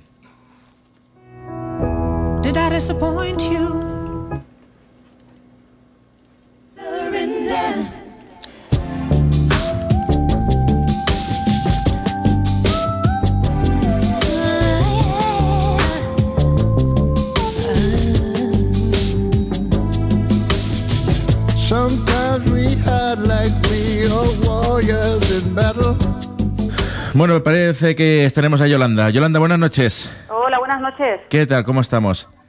Pues bien, aquí estamos. Sí, bueno, perfecto. Bueno, hoy nos querías comentar un par de, cositas. Eh, en principio, el tema de las ruinas, de las piedras. De las runas. De las runas, sí. Las runas, exactamente. ¿Hola? ¿Hola? Sí, hola, Yolanda, adelante. Vale, vale. Bueno, pues empiezo. Pues a ver, esta noche hablaremos de, las runas, que son unas piedras con una simbología, las cuales también se utilizan como medio adivinatorio. Eh, en el mundo este esotérico hay muchas cosas. ¿Hola? Sí, Yolanda. Vale, es que, es que os pierdo. Vale. Nosotros pues... perfectamente. Vale, muy bien. Pues bueno, en este mundo esotérico hay muchas técnicas de adivinación y una de ellas, y muy curiosa, son las runas. Las runas son unas piedras con unos símbolos dibujados, los cuales se utilizan pues para adivinar y tienen un valor eh, eh, esotérico muy grande. Estas piedras las encontramos, las, se encontraban antiguamente en monumentos, sobre todo en los pueblos, los pueblos celtas y vikingos. Y, estas piedras pues están compuestas de, son 24 y cada una tiene una simbología. Eh, de todas estas 24 hay una que está en blanco, que representa que es la, la, runa del destino, ¿vale? Hay que entender también pues que, que, las runas no es un juego, aquello que dices, bueno, mira, pues igual que las cartas del tarot, vamos a jugar, vamos a hacernos unas preguntas, ¿qué tal? No son cosas muy serias porque estamos tratando con energías, ¿vale? Y también las runas eh, se utilizan para, hacer rituales, sobre todo de, protección. Eh, a ver, yo había, me había preparado un poquito el tema para explicaros más o menos pues, eh, la simbología de cada, el significado de cada runa, pero bueno, os lo voy a decir un poquito así por encima, ¿vale? tenemos la, o sea, la runa blanca, la runa de las buenas noticias, eh, luego hay otra runa que te anuncia los cambios que vienen después mm, de haber tenido muchos sacrificios en la vida. Luego hay otra runa que te anuncia el tener que tomar decisiones en algún momento de tu vida y te aconsejan que antes de hacerlo y antes de actuar que te pienses las cosas. Luego hay otra runa que te aconseja que, que te ames mucho porque te viene una nueva, una nueva etapa en tu vida con un cambio y la renovación para llegar a esa renovación tienes que estar tú limpia, sana y equilibrada. Luego hay otra runa de las que te indican posibles viajes, eh, que no necesariamente tienen que ser viajes físicos, de coger el coche y tal, sino viajes de autoconocerse eh, y de, estar preparada para los cambios. Eh, luego hay otra runa que te habla de las emociones intensas y de las pasiones, otra que te dice la runa de la fortuna y de las sorpresas, luego hay otra que es la runa de la seguridad y de la tranquilidad, Eh, a ver, así sucesivamente hay 25, mm, ¿no? O sea, te llaman de la fertilidad, la que...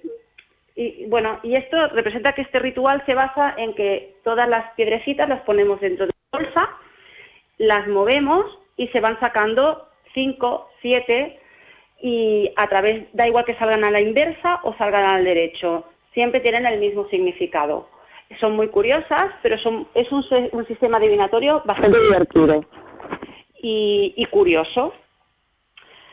Eh, bueno, pues esto es lo que yo os puedo comentar hoy sobre las runas. O sea, es un, un sistema nuevo, de, bueno, nuevo, diferente al que yo utilizo. También nos querías comentar el tema del cuarzo rosa, ¿verdad? Sí, también como la semana pasada os hablé de lo que era el tema del, del de la matista, pues hoy os hablaré de otro, de otro mineral y en principio pues sería del cuarzo rosa. El cuarzo rosa es un mineral mm, que es del amor. El cuarzo rosa es un mineral muy, muy, que te transmite mucha paz y muy tranquilizador, ¿vale? Lo aconsejan para ponerlo en, las habitaciones de los niños porque calma mucho. Aumenta la posibilidad también de fertilidad. Como bien indica su nombre, pues es de color rosa.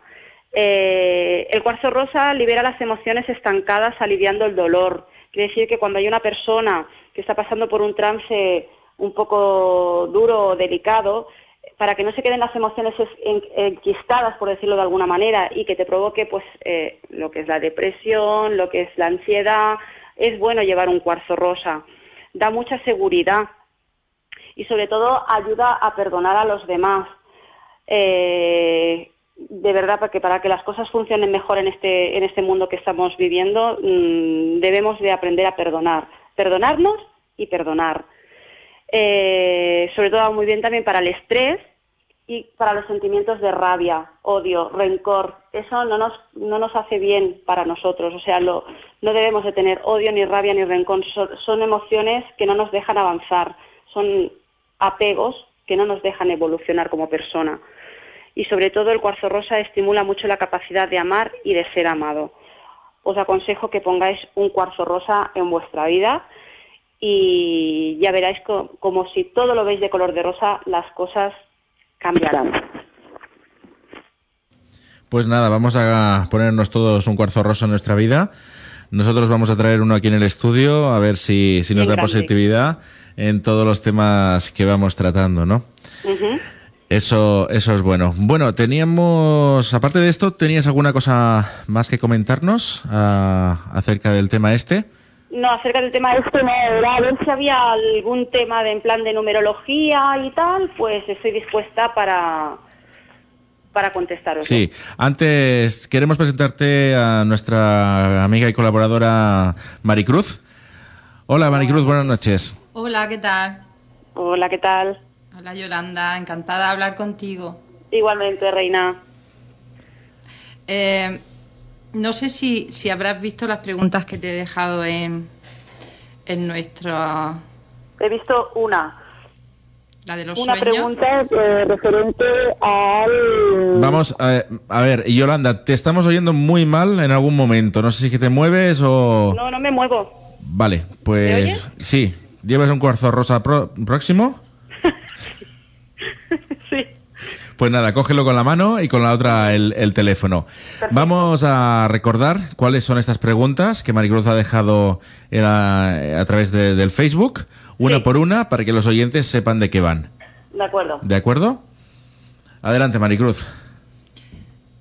Una de ellas era eh, si una persona sueña eh, dos noches seguidas el mismo sueño, eh, al tercer día se cumple? A ver, yo te digo, cuando una persona tiene un sueño repetitivo varias veces, te están dando un mensaje. Sí que es cierto que si, por ejemplo, estás soñando tres días seguidos con un número, puede ser que tú compres en la lotería y no te toque. Pero sí que puede ser, o sea, te están diciendo que des, tienes un toque de atención a ese número te están dando, por ejemplo, el 25. Pues a lo mejor el día 25 o dentro de 25 días, o tienes que, buscar la lógica a ese mensaje que te están dando mediante sueños. Eh, descifrar lo que son los mensajes del destino no son fáciles. Yo llevo muchos años metida en este mundo y aún hay días que me sorprendo de qué es lo que me quieren decir con estas señales. Entonces, eh, el tema de que si te se va a cumplir el sueño porque lo has soñado tres veces repetitivamente, yo te diría que no. Simplemente que des un poco, o sea, que tengas un poco de atención a ver qué es, qué mensaje es, por qué estás soñando eso y por qué se te repite. ¿Por qué sueñas, por ejemplo, tres días seguidos con agua? Pues porque no es porque te vayas a ir a bañar al mar, sino porque hay algún problema o hay algo que se va a manifestar en plan de las emociones. ¿Vale? Y te quería, te quería comentar mm, otra cosa que he escuchado, que sueñas lo que deseas, ¿no? Sueñas lo que deseas. A ver, el subconsciente a veces nos juega malas pasadas. Y sí que es cierto que tú tienes un deseo y, sí que es cierto que tú lo magnificas mediante el sueño.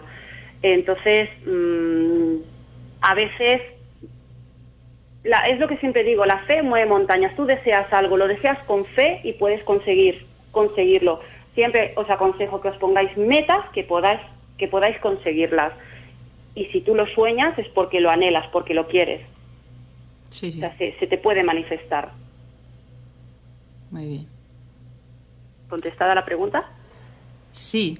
Eh, eh, esperaré a ver esta noche lo que pasa y ya te informaré. Muy bien. ¿Qué más? Bueno, tenemos... Tenemos también el tema de la numerología, nos han pasado unas fechas y luego también para el tarot. Tenemos una para cada uno. Muy bien. Vale, entonces vamos a ver por cuál que quieres empezar. Me da igual. Bueno, pues mira, nos han enviado un email, nos han dicho que no digamos el nombre, JL, vamos a respetar el tema, y la fecha para la numerología es el 6 de enero de 1953. Vale. 6, 1, 10. ¿Qué es? ¿Hombre o mujer? Bueno, da igual, pero bueno, para saberme. 7, 18. A ver, me dicen que es mujer. 25. Sí, vale. 18, 21, 2, 3, 4, 25, 8, 9, 10, 13, 13, 2, 3, 4, 7, 7 más 3, 10. Vamos a ver, por numerología yo a esta persona le podría decir que es una persona que tiene, que es muy sensible, que a la hora de tomar decisiones eh, a veces le cuesta saber qué camino elegir, si el A o el B. Es una persona que se eh, que siempre se identifica mucho, pues como, o sea, se identifica a esta persona mucho como ser una persona bastante protectora, una persona con mucha iniciativa, con muchas divertida, una persona jovial, abierta, no le gustan las injusticias, intenta buscar un equilibrio a las cosas, eh, es una persona, me repite otra vez la numerología, que es una persona con mucha energía, por tres veces me sale la, la suma de los dígitos, que es una persona con mucha energía. ¿Quiere esto? ¿Qué interpretaría? Lo que decimos, la tercera vez, ¿no? Me están dando un toque de atención que posiblemente esta persona tendría que estar o dedicarse al mundo de a este mundo dedicarse no dedicarse en plan de poner un chiringuito y tal sino una persona que tiene fuerza para ayudar a la gente pero a la vez tiene miedos. Entonces aquí me están indicando que es una persona que tiene eh, incluso algún dote de, de evidencia o una persona que tiene mucha intuición pero tiene su parte de miedos que no la dejan avanzar. Una persona luchadora, trabajadora y conquistadora que siempre intenta eh, buscar unas metas y conseguirlas, ¿vale? Eh, por dos veces, quiere decir, me sale la numerología por dos veces el 7, que a veces tira la toalla. Entonces no debe de tirar la toalla, debe de seguir porque eh, en la consecución de los objetivos está el éxito. Y mm, me dicen que después de un año de pausa, reserva, discreción, de autoanalizarse, este año es un año de, iniciaciones, de cosas nuevas, de movimiento. Es lo que podría decir yo de esta persona. Pues muy bien, esperamos que, que le haya servido de buena información. Y pasamos al tema del tarot. Muy bien. Vale. Eh, también es una mujer, se llama. Sofía. Nació el 22 de marzo, 22 del 3, de 1985. 85. Tengo aquí la hora de, nacimiento, es un viernes a las 10, a las 10 de la mañana. Eh, ¿Qué pregunta quiere en concreto? pregunta acerca del amor y de la suerte. Vale, 723. 30, 30, 3, 3, 6. Vamos a ver. Sofía, en el tema sentimental. Sofía.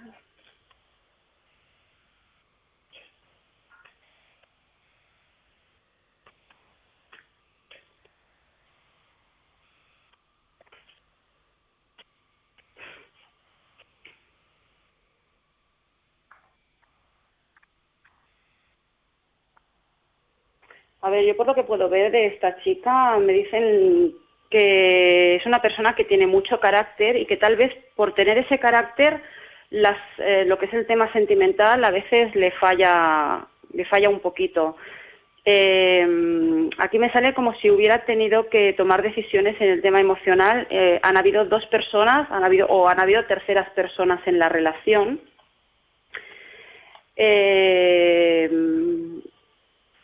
a ver, yo aquí no sé si estas, eh, me eh, interpreto dos personas, me da una con el pelo claro y una con el pelo oscuro. Y, hay dos hombres. Entonces, en el tema sentimental ahora mismo van a haber cambios y esos cambios de momento no vienen dados como ella espera, pero sí que es cierto que más para adelante parece ser que se que con una persona de su entorno, bien sea laboral o de amistades, va a encontrar una relación, sobre todo de mucha atracción física, en el que va a haber mucha, mucho roce, mucha química. Pero aquí veo un barullo de gente como si hubieran terceras personas, hubieran que no es una relación de dos, que hay más gente. A ver esta persona si esta tal Sofía si quiere o sea, si me, si me da el nombre de la, de, de, la pareja que quiere saber o algo, si se lo puedo mirar mejor. Pues parece ser que no, no tenemos esta persona en, en antena, hemos intentado localizarla, pero por lo visto está fuera de, de cobertura. Vale. Bueno, esperamos, más o menos es lo que nos comentas, pues hasta ahí, hasta ahí podemos decir, ¿no? Como decían Sí, porque claro, tengo pocos, o sea, lo que aquí veo mucha gente relacionado con el, con el tema sentimental de esta persona. Sí. Y, claro, si me diera el nombre de la otra persona, yo podría ver hacia dónde se decanta esta relación. Si se decanta hacia una ruptura definitiva o va a entrar gente nueva, porque hay mucho, hay mucha gente a su alrededor, mucha gente metida, o sea, una relación siempre digo que es de dos. Cuando hay más de dos personas, la cosa ya no funciona. Vale. Luego también nos comentaba el tema de la suerte. Vale, la suerte. ¿Cómo le va a ir la suerte a Sofía? Sí, exacto. 22 de marzo del 85. ¿Cómo le va a ir la suerte a Sofía?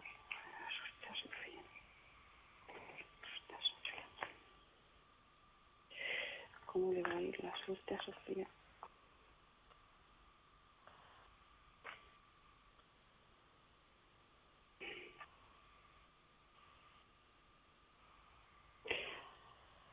Mira, yo vuelvo a repetir, no sé si esta chica se va a poner en contacto con vosotros a través del correo, si nos está escuchando, a ver, pero me gustaría pues que diera un, que diera un toque. Eh, esta chica no se está moviendo en un ambiente que le vaya acorde, le vaya bien, necesita cambios. Mientras esta chica se esté moviendo en este círculo de gente que lo único que hacen es quitarle, chuparle la energía, esta chica no va a avanzar. Eh, ella es una persona que le puede venir todo de cara, es una persona bastante positiva, pero mm, todo lo que tiene a su alrededor es como que la frena. Hay muchas envidias, hay mucho, mm, muy mal rollo, ¿vale? Y sobre todo me sale dos hombres y que no, que no, que no me acaban de gustar, o sea, me salen boca abajo, o sea, personas que engañan, que no son leales que no, que no se la merece. Entonces, es como que ella tiene una estrella, pero la cosa no le avanza por lo que tiene a su alrededor, por lo que tiene en su entorno. O sea, que la suerte le puede cambiar, pero en el momento que ella cambie lo que tiene a su alrededor. ¿Me explico? Sí, podríamos hablar de familiares, por ejemplo. Por ejemplo, podríamos hablar de familiares también, ¿eh? Sí, sí, es gente, gente que está muy metida ahí, que la absorbe mucho, ¿sabes? O sea, que y que ella lo sabe, o sea, ella es consciente, ella lo sabe, pero bueno, hay unos miedos, hay unas ataduras, hay algo que no la deja avanzar. Cuando ella tome ese cambio, las cosas le funcionarán de otra manera.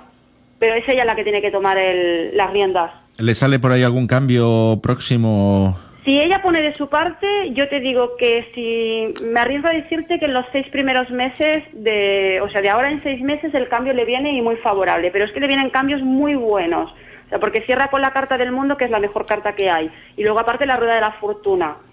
Eh, pero claro, si ella se queda estancada diciendo, aquí me las traigan todas, tengo miedo, no sé qué hacer, no sé qué decisión tomar, no sé para dónde tirar, esto nos pueden dar eh, las uvas de dentro de tres años. O sea, ella es la que tiene que tomar la decisión y decir, bueno, hasta aquí he llegado, se acabó, yo no quiero más, yo no quiero vivir más esta etapa y quiero y entonces le fluirá todo, le fluirá la economía, le fluirá el amor y le fluirá sobre todo la, la, parte personal, porque esta persona vale mucho. Y aparte tiene un ángel, ¿eh? o sea, es una persona que tiene mucha ayuda de arriba. De acuerdo, pues yo pienso que con esto ya ha quedado más o menos claro. Si se pone en contacto de nuevo con nosotros, te lo hacemos saber y miramos. Eh, tenemos una consulta, no sé si tú conoces el tema.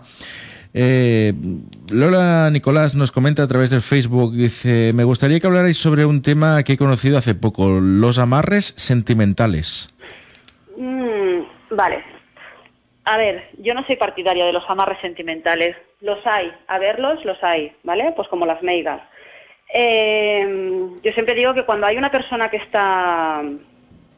Hay personas que se obsesionan con, una, con un hombre, hay mujeres o hay hombres que se enamoran de una mujer y a toda costa quieren a esa persona.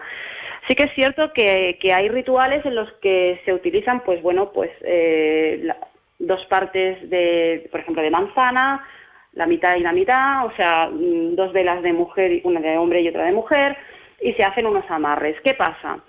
Que si esas personas eh, se han venido a conocer pues por X motivos y que tienen que vivir una experiencia simplemente de un año, dos años, diez años, y se tiene que terminar esa relación, tú no puedes hipotecar la vida de nadie.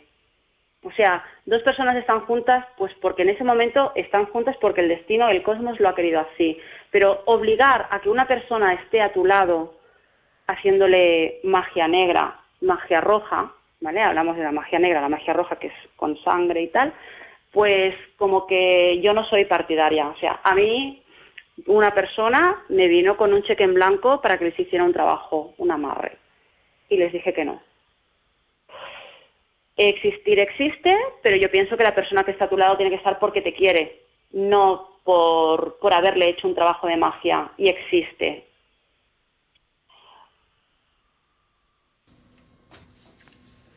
¿Hola?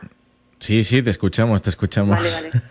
no, estábamos pensando, no, que aquí no, nos estábamos mirando sobre el tema este y que bueno, eh, no, sabemos, incluso por aquí nos comentan que hasta qué punto eh, en un caso como, como el tuyo, de una profesional a la cual se le pide un consejo, se le pide el hecho de hacer un amarre sentimental, puede uno negarse. Hombre, yo estoy en mi, en mi derecho de negarme. O sea, yo no trabajo ni con magia roja ni con magia mm, negra. Yo trabajo con magia blanca, con los ángeles y con los minerales. Eh, gente que hacen trabajos de estos, hay muchos, pueden llamar a la puerta que quieran. Yo estoy en mi derecho de que no soy partícipe, porque es más, todo lo que yo haga mal me viene a mí. Entonces, sí que es cierto que hay muchas eh, personas que se dedican a este mundo, que se hacen sus protecciones y tal, pero eso te queda en el karma. Y yo, la verdad, no quiero crearme el karma negativo de nadie. Entonces, mmm, mi camino es el espiritual, mi camino es el blanco, la luz, los ángeles y se acabó. Si lo quieren bien y si no, ya saben dónde tienen que llamar. Yo este tema lo, respeto mucho. pues vamos a seguir respetándolo y, vamos a, continuar. ¿Tenías alguna cosita más que comentarnos en el día de hoy? Pues no, simplemente pues lo que hemos hablado hasta ahora y si hay alguien eso, pues lo que hemos dicho, si, si hay alguien más que quiera que le eche las cartas, pues buscamos. Hoy Maricruz nos quería comentar un tema que le pasó esta semana en el hospital y más que nada quería oír tu opinión acerca de a ver eh, hacia dónde dónde termina ese tema, ¿no? Eh, Maricruz, cuando quieras. Hola Yolanda. Hola Maricruz, dime. Eh, ya sabes que hemos hablado durante esta semana de, este tema por, por Facebook, pero quería que me lo dijeras por antena para que se enterara todo el mundo para ver si lo entienden. Eh, recuérdame que era lo que... Porque Sí. Eh, la madrugada del 7 al 8. Sí. Eh, en la habitación de hospital donde yo me encontraba. Sí, cierto. ingresaron a una persona, un hombre, sí. de unos 77 años. Ya ingresó solo, esperábamos los familiares, los familiares no llegaron y toda la noche pues estaba, estuvo muy mal, pidiendo ayuda y toda la noche. A la mañana siguiente empeoró. Y empeoró y, seguía pidiendo, pidiendo, ayuda. ¿Qué palabras decía Maricruz? Mm, a mí directamente me decía, eh, chica, ayúdame, llama a la enfermera. Y, yo la llamaba, la llamaba, la enfermera venía, eh, le hacía lo que podía, le ponía su oxígeno, pero a los cinco minutos otra vez. Eh, chica, llama, que me ahogo, que me ahogo. Es que me están dando que fue de insuficiencia respiratoria, ¿verdad? Sí. Mm. Era bueno, era agobiante ver a, ese hombre mm, como estaba, ¿eh? Era agobiante. Se ahogaba, se ahogaba. Se quitaba la mascarilla, se quitaba el oxígeno. Yo volvía a llamar, la enfermera volvía a venir y así de las 8 a las 4. De las 8 de la mañana a, las 12. Cuatro horas. Hasta que de pronto se, calmó. Yo me senté, me puse a leer y, lo veía tranquilo.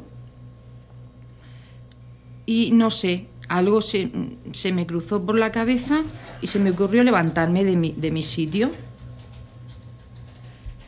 Y lo miro y veo que no respiraba.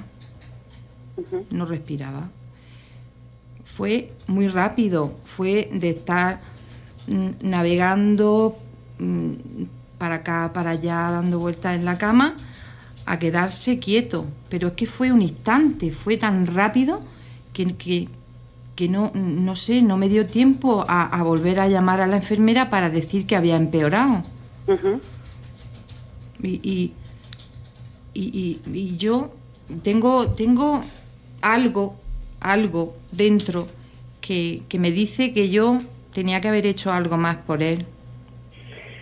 A ver. Eh, Dime. Voy a hacer varias puntualizaciones de lo que yo ahora mismo tengo la vibración, ¿vale? Este señor eh, ha sido muy cruel en su vida. Este señor eh, se ha quedado solo, pero es cierto que la familia sabía que estaba enfermo pero se ve que ha sido de AUPA. Ese señor ha sido una persona muy materialista, me dan casi una persona muy terrenal y una persona que no ha sabido dar amor, ¿vale? Y verdaderamente eh, está mal decirlo, pero ha muerto pues solo, sin nadie. Es duro, lo que pasa que siempre hay que ver qué es lo que trasciende detrás. Sí que es cierto también que la familia tendrá su karma ahora, de haberlo dejar, dejado morir de esa manera, ¿vale? Eh, la situación que tú te lo encuentras en la habitación, eh, bueno, yo creo que tú eres una persona que se te van a dar varias, varias situaciones de esta, de esta índole, ¿vale? Eh, no es fácil decirlo, ni tampoco es fácil encontrar, o sea, no es, no es de buen gusto encontrarse en una situación así, pero creo que eres una persona que estás aquí, en la tierra, para darles luz, para mandarlos a la luz. Tú te has quedado como con un vacío de decir, bueno, aquí falta algo. Mm, creo que posiblemente, pues yo percibo que ese señor necesitaba que le hubieras dado la mano. Sí. Eso es lo que yo siento, que necesitaba que, lo sientes tú también, ¿verdad? Que le hubieras dado la mano y que le hubieras eh, transmitido eh, lo que él no ha sabido dar, que es lo que hablábamos, que tampoco es casualidad que hubiéramos hablado esta noche del cuarzo rosa. Lo más importante en ese momento ese señor necesitaba amor. Lo tengo hace años, quería comentarte que hace años que tengo el cuarzo, el cuarzo rosa. No sé si, si, si verá algo positivo en eso, pero lo tengo hace tiempo. Yo siempre digo que las casualidades no existen. Igual que hoy hemos hablado del cuarzo rosa, podríamos haber hablado de la aventurina, ¿vale? Pero las cosas vienen ligadas, un tema viene ligado con otro. Entonces, mm, sí que es cierto que lo que yo percibo es que eh, la próxima vez, o sea, tú ahora, este, este, mensaje que te está llegando es por algo, estate preparada, tú lo sabes, que vas a tener eh, otra situación como esta dentro de un tiempo, esperemos que mucho, mucho tiempo, pero esto se te va a repetir, ¿vale? No tienes que tener miedo, porque eh, lo único que perdemos es la persona física, pero el alma sigue estando ahí. Que sepas que ese Señor en el momento que encuentre la luz, lo vas a llevar de guía. ¿Me sigues? Sí. Sí, eh, lo, de, lo de cogerle la mano, sí. te aseguro que... Lo sentiste. Que después lo pensé. Pero te dio miedo en ese momento.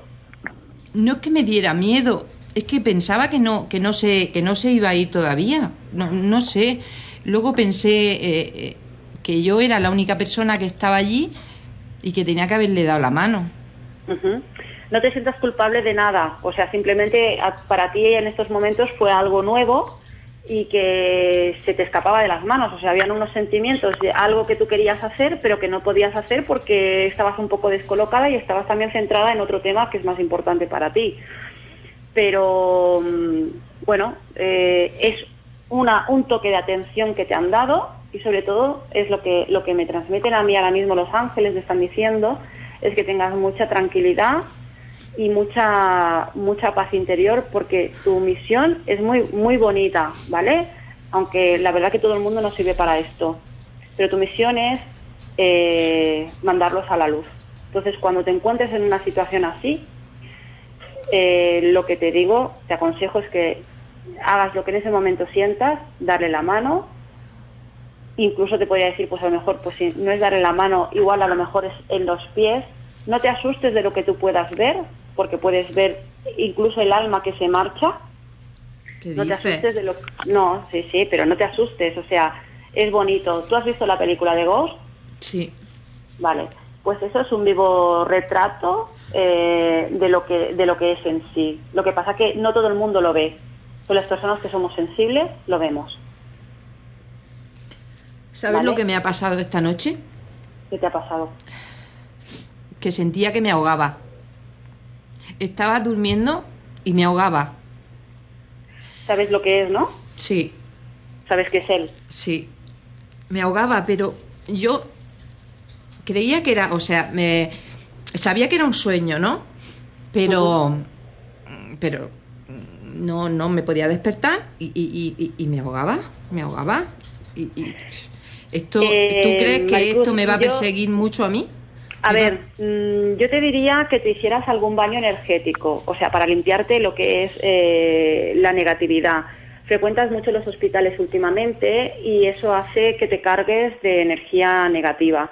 Entonces, es bueno que te limpies con sal, que te hagas una ducha y que sobre todo eh, una de las enjabonadas, que podría decirte, eh, la haces con, con, con sal, ¿vale? Entonces luego coges y te, enjuagas bien y si puede ser te dejas como cinco minutos, aunque sea con, con un poquito con la estufa y tal, cinco minutos que se te evapore un poco lo que es el, agua.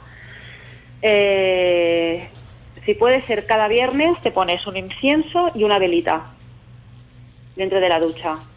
Sí. O sea, un rato que tengas tú para relajarte. Yo siempre digo el viernes porque es el día que eh, para mí es el viernes, ¿vale? Que, es Venus.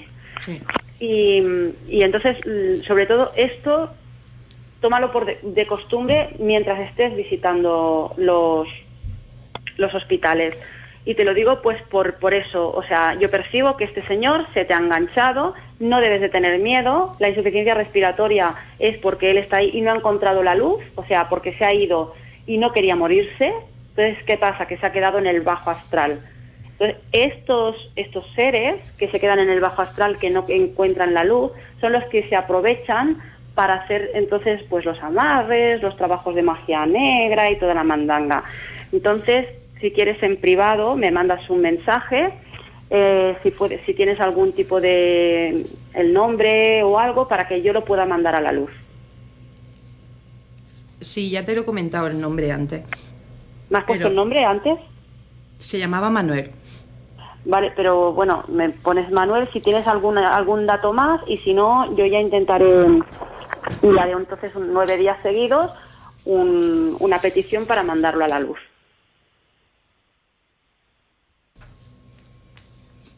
Muy bien. Pues sí, mándalo porque la verdad. Y claro, piensa que haber eh, muerto de esa manera, eh, a mí me percibo que la familia está muy enfadada, muy enfadada. Posiblemente ese señor no ha hecho las cosas bien, pero nosotros no somos nadie para juzgarlo. Quien se tiene que encargar de juzgar es el de arriba, ¿no? Entonces. Mm, sí. Pero en la familia está enfadada, pero no, no sé con quién. No sé con quién está enfadada porque la familia no estaba. Él Por estaba digo, la familia estaba enfadada con él. La familia sabía que él, que él estaba malo ¿Encima? y que ¿Encima se enfadan con él? Sí, la familia lo sabe. Yo percibo que la familia lo sabía. Y entonces la familia ah, lo ha dejado morir, pues la típica persona que no entiende del mundo espiritual y que dicen, tú te has portado mal conmigo, pues ahora te jodes y te vas a morir como una rata, ¿vale? Pero lo que no saben esas personas es que se están creando un karma negativo que lo van a arrastrar durante mucho tiempo. Y así siembras, así recoges. Sí, eso creo yo. Porque independientemente que esta persona se haya portado como se ha tenido que, como se haya portado, ¿vale? Mm. Eh, nadie tiene derecho a morir como una rata. Sí, ese señor ha muerto eh, solo, sin nadie, agonizando. Sí. Bueno, Yolanda, mm, te lo agradezco, te agradezco mucho eh, que me hayas aclarado este tema y como sabes, pues seguiremos en contacto, ¿vale? De acuerdo. Muchas gracias. Un beso muy fuerte. Un besito. Bueno, Yolanda, quería comentarte una cosa acerca del tema de los amarres. Tengo, tengo una persona, la persona que nos hizo la consulta, Lola, que, que está al otro lado del hilo telefónico. Lola, buenas noches. Hola, buenas noches. Bueno, y por lo visto Lola tiene un problema de los amarres que parece ser que le han hecho uno. Entonces, a ver qué le puedes aconsejar ya una vez visto que no es aconsejable hacerlos y que tú no los haces, pero eh, que, bueno, Lola misma te va a hacer la pregunta. Vale. Hola. Hola, Yolanda. Hola, Lola. Mira, mi pregunta es, mm, ¿cómo se puede deshacer un amarre? A ver. O cómo también protegerte contra ellos. Eh, yo siempre digo que, bueno, una de las, uno de los amuletos que hay mm, para llevar, eh, para que, para evitar que te hagan ningún tipo de trabajo, eh, es el onix negro. Es una piedra de color negro que si la llevas encima es una, es una de esto que rebota y que hace que no te lleguen los, los trabajos de magia que te pueden hacer ni cualquier tipo de ni mal de ojo, ni negatividad, ni nada de eso. ¿Qué pasa? Que cuando rebota esa piedra se transforma lo negativo en positivo, en energía positiva, o sea que aparte de rebotarte lo malo, te, manda más energía, ¿vale? Eh, eso es una de las cosas. Otra cosa, ¿tú eh, por qué sabes que te han hecho un amarre? Porque hay mucha gente que se se empieza a obsesionar porque las cosas no le van bien y tal y tal y tal, y dicen que, que le han hecho un amarre. Eh, ¿Tú qué eres, Lola Nicolás? Sí. Vale. Eh, tú dime qué es lo que sientes eh, porque, porque tienes un amarre. Eh, porque mi relación de pareja, realmente yo a mi pareja no la soporto, estoy intentando abandonarla, pero es que no hay manera. ¿Y entonces tú crees que te han hecho...? Sí, me comentaron algo, una amiga de algo que ya había oído y, por eso he preguntado. Vale, pero a ver, yo no percibo a ti que te hayan hecho, o sea, sí que podría ser a lo mejor que le hubieran hecho un amarre a tu marido. Interpreto eso. ¿Es eso lo que tú me quieres decir o no? Pues es que como no sé realmente de qué va el tema, solo son oídas y vale, mira, no me he documentado. A ver, por ejemplo, los, hay amarres que se hacen con sangre. Si, por ejemplo, tu pareja tiene un, un amante y ese amante eh, pues coge y le hace, le pone un poco de sangre en el, en el café o en la comida. Eh, eso se ha escuchado de, sobre todo en los pueblos y se ha escuchado muchísimo que lo solían hacer. Y pues entonces, bueno, el hombre se vuelve loco, solamente se queda encoñado con esa persona y, y los demás, o sea, ya no existen ni hijos, ni existe mujer, ni existe nada. Ante esa situación, a quien le tenemos que hacer la limpieza sería a, tu marido, en ese, en ese caso, ¿no? O sea, que es la pareja que le han hecho el, el, amarre. Cuando hablamos de cosas de sangre, eh, estamos hablando de cosas muy delicadas. entonces, no se va con cuatro velas. Sí que es cierto que hay que hacer unos baños. Sobre todo, yo siempre aconsejo el baño del mar. El mar purifica y limpia toda la mierda que podamos llevar encima. Como no podemos ir al mar, pues siempre lo que es en casa, lo que le he dicho antes a la compañera Maricruz, pues es lavarte con agua y sal. Pero entonces depende del grado de amarre que le hayan hecho y con qué se lo hayan hecho, y si la persona que se lo ha hecho es buena o es de pacotilla, pues entonces se hacen unas novenas con velas, eh, unas limpiezas con huevo, se puede, se puede hacer a esa persona, em, con hierbas, y, pero sobre todo el agua salada. Eso hace que todo, todo lo negativo se marche. Eso es lo que, lo que yo te puedo decir desde, desde mi conocimiento. De acuerdo. Pues nada, intentaremos algo de esto. Muy bien. Bueno, pues parece que la cosa ha quedado un poquito más clara. Muchas gracias, Lola. Hasta, hasta una nueva. Venga, gracias por participar. Bueno, Yolanda, pues parece que hoy hemos tenido una noche, una noche fuerte, ¿no? Sí, movidita. Una noche movidita con varias cositas. Bueno, Maricruz ya nos ha dicho, ahora ha dejado el estudio un momentito y nos ha dicho que se pondrá en contacto contigo para ver qué, qué se puede hacer en este caso. De acuerdo. Y bueno, si no si tenías alguna alguna cosa más para comentarnos. Pues nada más, no tengo nada más que comentar. Bueno, vemos que las cosas van funcionando, la gente va participando y vamos recibiendo emails durante toda la semana, y los cuales vamos poniendo los miércoles aquí en antena. De acuerdo. Pues nada, muchísimas gracias por todo, pues, por tus datos y estamos en contacto hasta la próxima semana. Muy bien. Venga, gracias. Hasta luego. Buenas noches a ti. Hasta luego.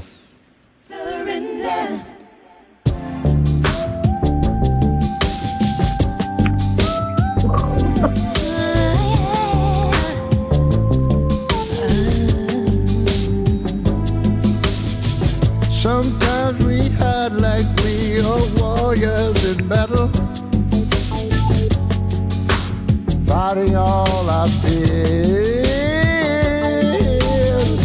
So many wounded hearts keep building up defenses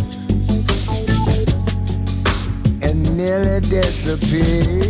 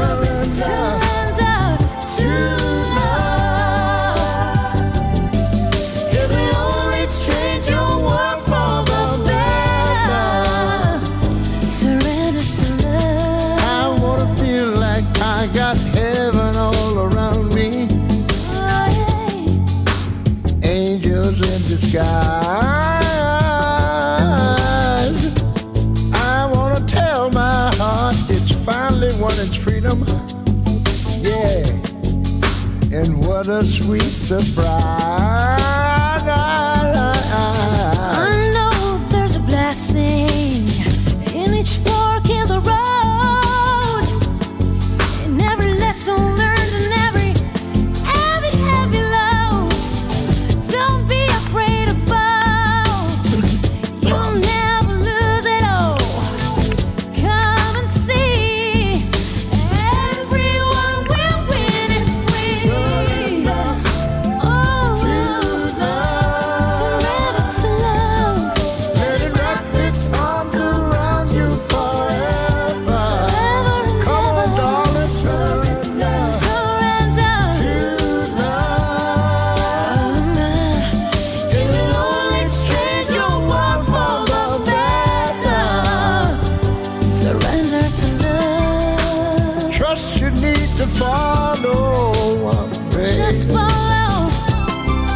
trusting where you'll be tomorrow.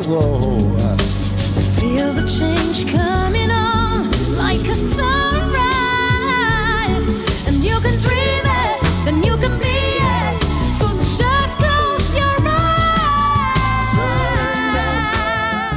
Bueno, llegando ya al, último colaborador de esta noche, eh, tenemos, es nuevo, es nueva, se puso en contacto con nosotros para poder poner sobre la mesa aquí en las ondas de Caravaca Radio sus conocimientos acerca de la mentalización y la visualización.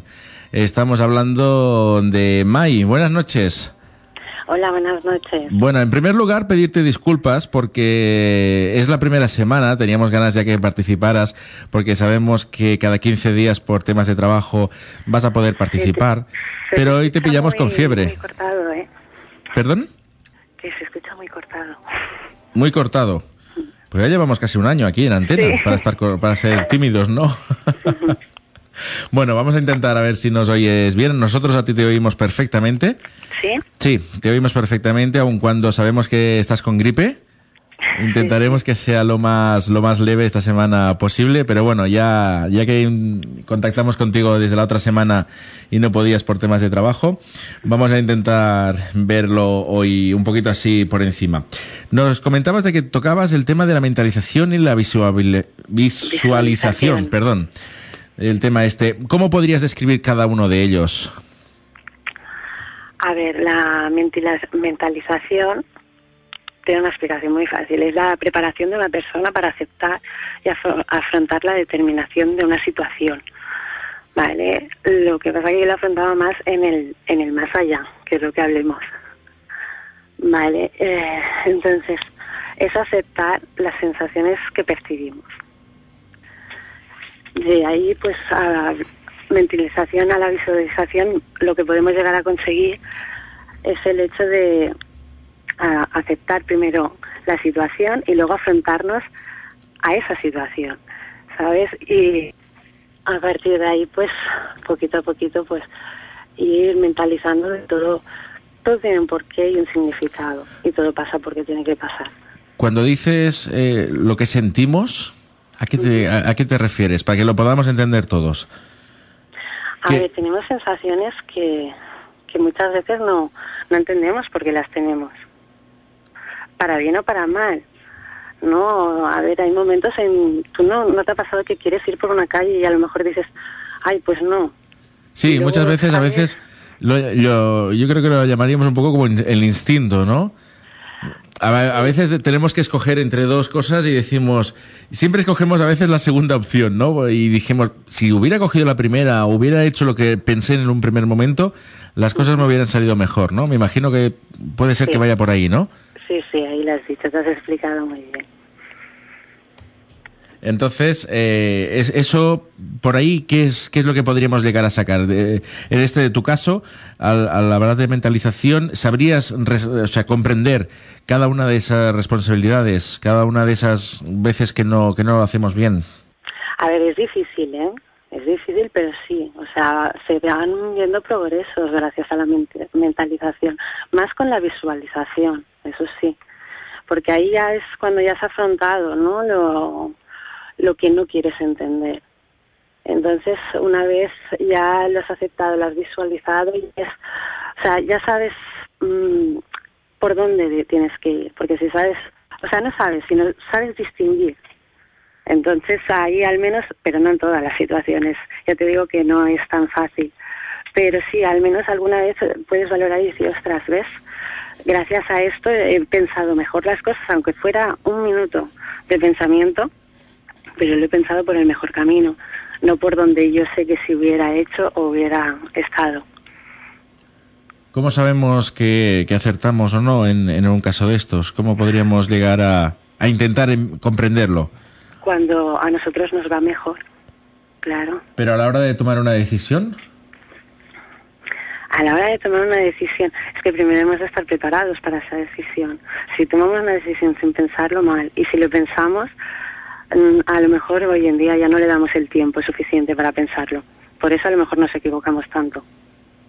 O sea, debemos estar ya con una preparación previa a la hora para poder ver cuál es el camino camino sería. Me imagino que la preparación sería a base de relajación, de, de un poquito de, de, síntomas zen, ¿no? Un poquito de algo... Sí, sí, sí. Explicas muy bien. Sí, porque se empezaría así, por la relajación. Vale. Luego, eh, a partir de aquí, una vez ya, ya sabemos mm, comprender cuáles son cada uno de estos sentimientos, con cuál es cada una mm, de estas motivaciones que, nos vienen a la mente, pasaríamos ya al siguiente nivel que sería la visualización, ¿verdad? Sí. ¿Qué es lo que veríamos en esa visualización? ¿Qué, qué diferencia habría? Mira, la diferencia es que es que ya estás preparado, ¿vale? La, el, o sea, el primer paso es eh, la, la, mentalización. Te mentalizas al hecho, aceptas y afrontas lo que, o sea, la situación. Y cuando haces la visualización, es el, la imagen de lo que tú vas a hacer, pero la estás haciendo en ese momento, en tu mente. ¿Vale? O sea, ya no estás ni en tu cuerpo, sino estás en, solo en tu mente, dentro de ti, y ya lo, lo ves cómo vas a actuar, cómo lo vas a hacer y lo vas a hacer para que te salga bien. ¿Vale? Siempre buscando algo mejor hacia nosotros. Podríamos decir que, que también visualizaríamos las personas que tenemos a nuestro entorno o solamente esas ideas. No, no, también las personas. También las personas, sí, sí. Toda energía, toda energía se puede visualizar. Tenemos a, María Jesús que te quiere comentar alguna cosa. Eh, hola, buenas noches, May. Eh, quería, no sé, comentarte o preguntarte más que nada, eh, por lo que estás diciendo, deberíamos de estar quizás como muy atentos a las señales. A ver, yo no es que diga que tengamos que estar, es que las tenemos para algo esas señales. Cada persona es quien las acepta y quien no. Y quien las percibe bien y quien no las percibe pero es que todo, todo ser humano tiene situaciones en su vida en las que a lo mejor va a aceptar o va a ser más perceptivo que en otras épocas. ¿Me entiendes? Sí, y bueno, y está clarísimo que no todas las personas están abiertas a ver esas señales, claro. No, no, ahí te equivocas. Todo ser humano somos energía. Sí, sí, pero lo que, lo que quiero decir... Lo que pasa es que tenemos que fluirla. Claro, lo que te quería comentar era que no todo el mundo está predispuesto a verlas. Poderlas las puede ver todo el mundo, pero si se conciencia previamente para poder verlas. Eh, porque sabes que hay muchísima gente que no cree en nada y que cuando hablas de tema de señales y todo lo demás, que yo particularmente sí creo en ellas, eh, hay mucha gente que dice, qué tontería, yo no las veo, yo no veo señales en nada, yo no... Hay mucha gente escéptica, ¿no? Que, que actúa y además lo dice como con orgullo, ¿no? Como si fuera un defecto el ver las señales y no lo contrario, vamos. Yo particularmente sí creo en ellas y estoy bastante abierta a verlas, eh, pero es verdad que no siempre las interpretamos bien. No, es que son difíciles de interpretar algunas. Es que es eso, siempre tenemos que ah, rebuscar en, dentro de nosotros, ¿sabes? Y por eso siempre digo que la mentalización ayuda mucho en eso. Porque primero encuentras varias salidas, ¿sabes? Es como un árbol lleno de ramas. Pero gracias a la visualización ves el mejor, la mejor rama, ¿me entiendes? Está claro que hay que ver dentro antes de poder ver fuera, dentro de uno mismo, ¿no? El viaje al interior más que el viaje al exterior. Es que es eso, perdemos muchas cosas mm, que pasan por delante nuestro mm, por no saber, o sea, por no pensarlas bien en su momento. Sería un poco como utilizar esa parte del cerebro que no, no usamos. Normalmente se dice que se utiliza un 10%. Sí, yo siempre he pensado que es eso, ¿eh? Sería un poco como, como abrirnos, ¿no? La mente un poco e intentar explorar dentro de nuestro cerebro a ver dónde, dónde qué, qué, parte podemos utilizar para poder comprender, para poder mm, ver qué significan ese tipo de sentimientos, ese tipo de, de dudas que nos vienen a veces a la mente sin un porqué, ¿no? Sí. Perfecto. Yo lo que te propondría, ahora que estamos aquí con el tema, es que durante estas siguientes semanas nos fueras explicando diferentes maneras de, poder relajarnos, de poder desconectar del día a día, ¿vale? Que, con qué entorno, con qué tipo de, de, de, no sé si velas o inciensos, cualquier cosa, para que nosotros podamos poco a poco en casa podamos ir desconectando un poco y ir aprendiendo un poquito a, a, ver cómo reacciona nuestro cerebro, ¿no? A ver cómo, cómo podemos ir entendiendo todas estas señales. Pues sí, No sé si es posible hacerlo, ya sé que, que a ver, que el, el, tema presencial es muy importante, pero bueno, para que hagamos de alguna manera, digamos, de tú a tú, eh, podamos hacerlo nosotros en casa y nuestros oyentes, pues bueno, podamos relajarnos y podamos ser un poquito, no te diré más inteligentes, pero sí podamos comprender un poquito más qué es lo que nos pasa, ¿no? Sí, y además estar más tranquilos, porque da más tranquilidad.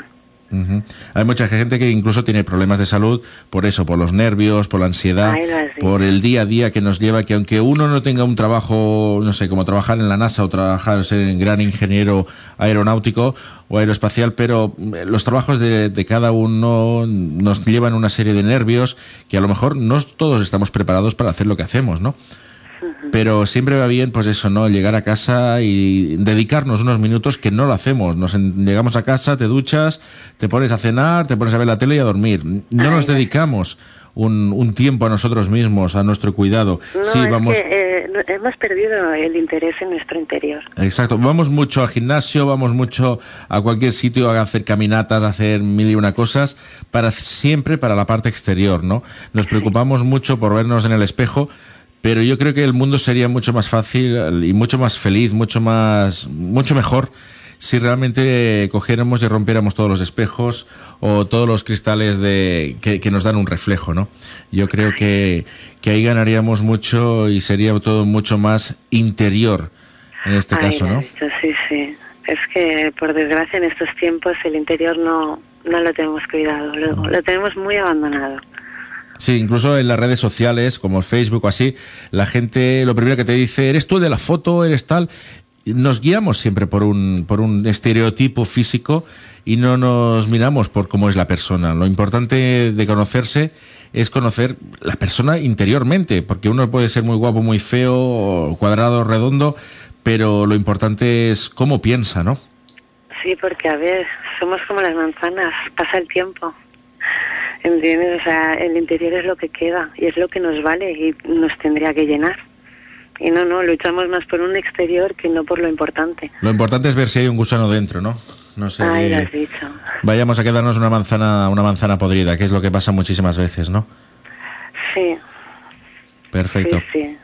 Bueno, queríamos comentarte también un tema ya para, para, terminar, porque sabemos que no te encuentras muy bien, pero bueno, vamos a, a estirar un poquito más del hilo. Tenemos con nosotros a, a, Francisca. Francisca, buenas noches. Hola, buenas noches. ¿Qué tal? A ver, mira, queríamos comentarte, eh, te hemos comentado ya a través de, del correo, que Francisca vio eh, hace unos días en su trabajo, tuvo una visión eh, pero bueno, mejor que ella te lo va a explicar, no lo voy a hacer yo. Entonces prefiero que te lo comente, que te diga a ver qué es lo que vio y tú sobre eso, pues bueno, nos, nos explicas un poquito tu punto de vista acerca de este, de este suceso. Muy bien. Hola, mira, yo trabajo en un hospital y normalmente nunca he visto nada en los años que llevo de experiencia trabajando. Pero la, hace un, unas noches estaba trabajando leyendo, estaba todo el servicio tranquilo. Había un enfermo despierto y yo lo vigilaba. De vez en cuando echaba una mirada y tal. Pues una de esas veces que miré a ese enfermo, eh, en la ventana que tienen en, su habitación, vi pasar una sombra. Giré la cabeza y ningún compañero estaba levantado, ni pasaba por allí nadie. Volví a girar, digo, yo lo he visto, yo he visto pasar algo. Volví a girar y mi conclusión final fue esa, digo, pues he tenido que ver algún fantasma o algo, porque nadie físico eh, había pasado en ese momento eh, por allí. Mm, a ver, uh, últimamente estás perceptiva.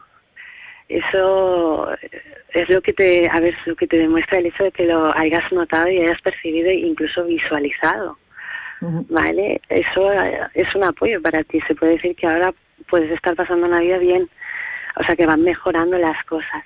Pero estando en un hospital, yo es lo que digo, o sea, un hospital es donde hay tantas energías nuevas que puedes ver pasar cuando estás así tan receptiva, puedes notar, mm, visualizar, verlo todo. Y ahí justamente es lo que digo, es un cúmulo de energías. Por eso me extraña que no lo hayas notado antes, cuando, como me has comentado. Pero si ya lo has notado, mm, es como decirte, es como si has pasado a lo mejor de una mala época a una buena, ¿vale? Porque tú interiormente estás creciendo. Ajá. Hombre, yo lo he destacado que siempre he tenido una mente muy eh, analítica. Si antes he visto algo, por lo mismo le he encontrado una justificación real. Y ahora, bueno, pero es que aquello no tenía justificación ninguna.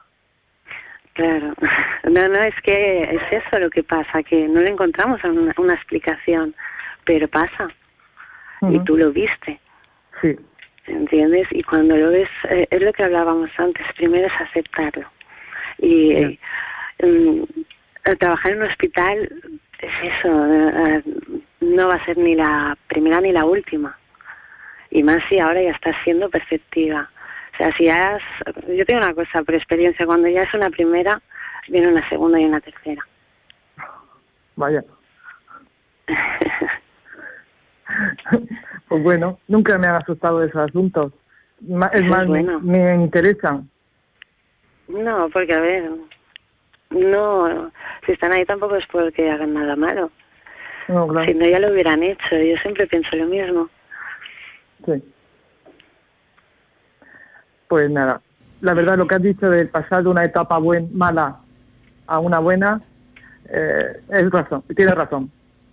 Sí, es pasado de una etapa muy mala a una etapa muy buena. crecemos, ¿eh? Mentalmente. Es cuando más, o sea, no nos damos cuenta, pero es cuando más crecemos. Sí. O sea, y se tiene que aprovechar. yo te, o sea, yo te aconsejaría que, que lo practicaras, un poco de mentalización al día.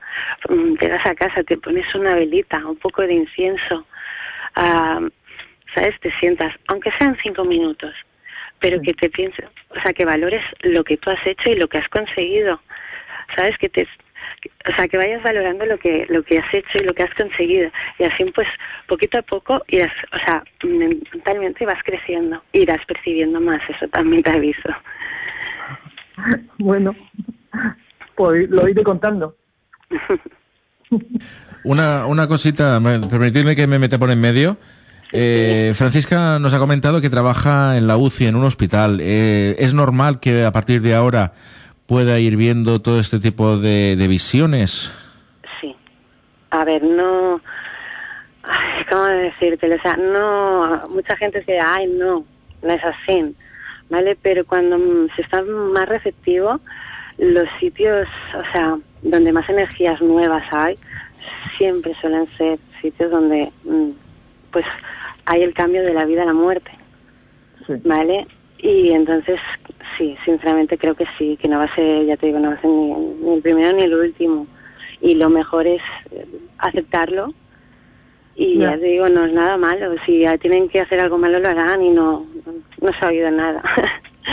¿Entiendes? Es más, esa noche que, que vi esa sombra, había un paciente que estaba muriendo. ¿Ves? Si es que... Es que es eso, son energías nuevas. Ya cuando salen, unas salen muy fuertes, otras salen muy, muy débiles. y cada persona nota una cosa.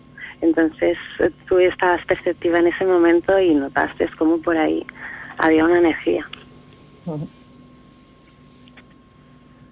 Muy bien. Mm, hola May, quería comentarte otra cosita. Hola. A ver si me la puedes aclarar. Bueno, eh, con Francisca ya lo tenemos todo, todo listo. Francisca, ¿te ha quedado alguna duda de lo que nos has comentado? No, no, todo aclarado. Perfecto, pues nada, si tienes alguna otra visión de este tipo, te agradeceríamos que nos lo comentases y Mai pues nos explicará el significado de, de, todo este paso. En este caso ya sabemos que la persona que falleció, pues nada, pues vino unos minutos antes a hacerse ver, ¿no? Por lo visto. Perfecto. Pues nada, muchas gracias, Francisca. Hasta otra. Buenas noches. Buenas noches. Bueno, May, un retomo. Eh, quería preguntarte, mm, porque a mí a lo largo de la vida me han pasado varias cosillas así un poco raras. Eh, vamos a ver, eh, ¿tú crees en la posibilidad de que nuestros seres queridos cuando se van y soñamos con ellos, de alguna manera nos dan mensajes? Sí, sí, sí.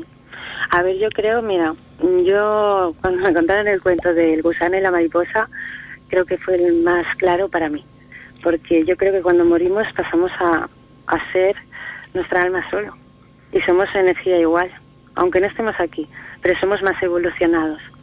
Pero no sé por qué algunos se quedan atrapados y siempre hay algún mensaje, algo, una señal que nos quieran dar cuando están aquí. Por eso sí que creo. Yo es que ya te digo, lo, lo he podido comprobar en varias ocasiones, además de manera muy, o sea que era muy, muy radical, que todo empezaba a cambiar a partir de, de ese sueño. y, y bueno, concretamente con mi padre, que es con el que más me pasa, pero es verdad que me ha pasado incluso con amigos que ya no están. Incluso los he llegado a ver en un sueño a un amigo que perdí, eh, que lo perdí sin saber que lo había perdido, porque habíamos perdido el contacto a años, unos años antes, y cuando yo supe que había muerto habían pasado cuatro años.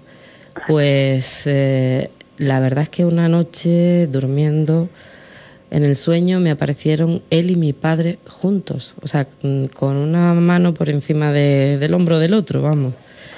Y me acompañaron por una calle que después pasó a ser mi calle y me dijeron que que todo, que estuviera tranquila, que todo se iba a arreglar, que iba a salir adelante. Y en un momento dado del sueño, pues llegué a ver que estaba cada uno a un lado mío, o sea, yo estaba en medio de los dos. Y los dos me tenían puesto el brazo por encima del hombro. Y íbamos caminando hacia una casa, que por cierto a mí siempre me había llamado la atención, me gustaba muchísimo, eh, por, por, lo que era la, la arquitectura ¿no? de la casa. Y como pasado de esto, creo que no llegó ni a un mes, eh, yo vivía en esa casa. O sea, esa casa nunca había estado en alquiler, nunca había estado a la venta y sin cartel ni siquiera de tener, eh, eh, o sea, no, no, habían colgado ni el cartel de, de que se alquilaba. me enteré por casualidad que la alquilaban y acabé viviendo en la casa. Para que veas. Y las cosas realmente sí cambiaron. Sí, ¿no? No, no, ahí tuviste dos apoyos, o sea, dos energías, mm, vamos, súper positivas para ti.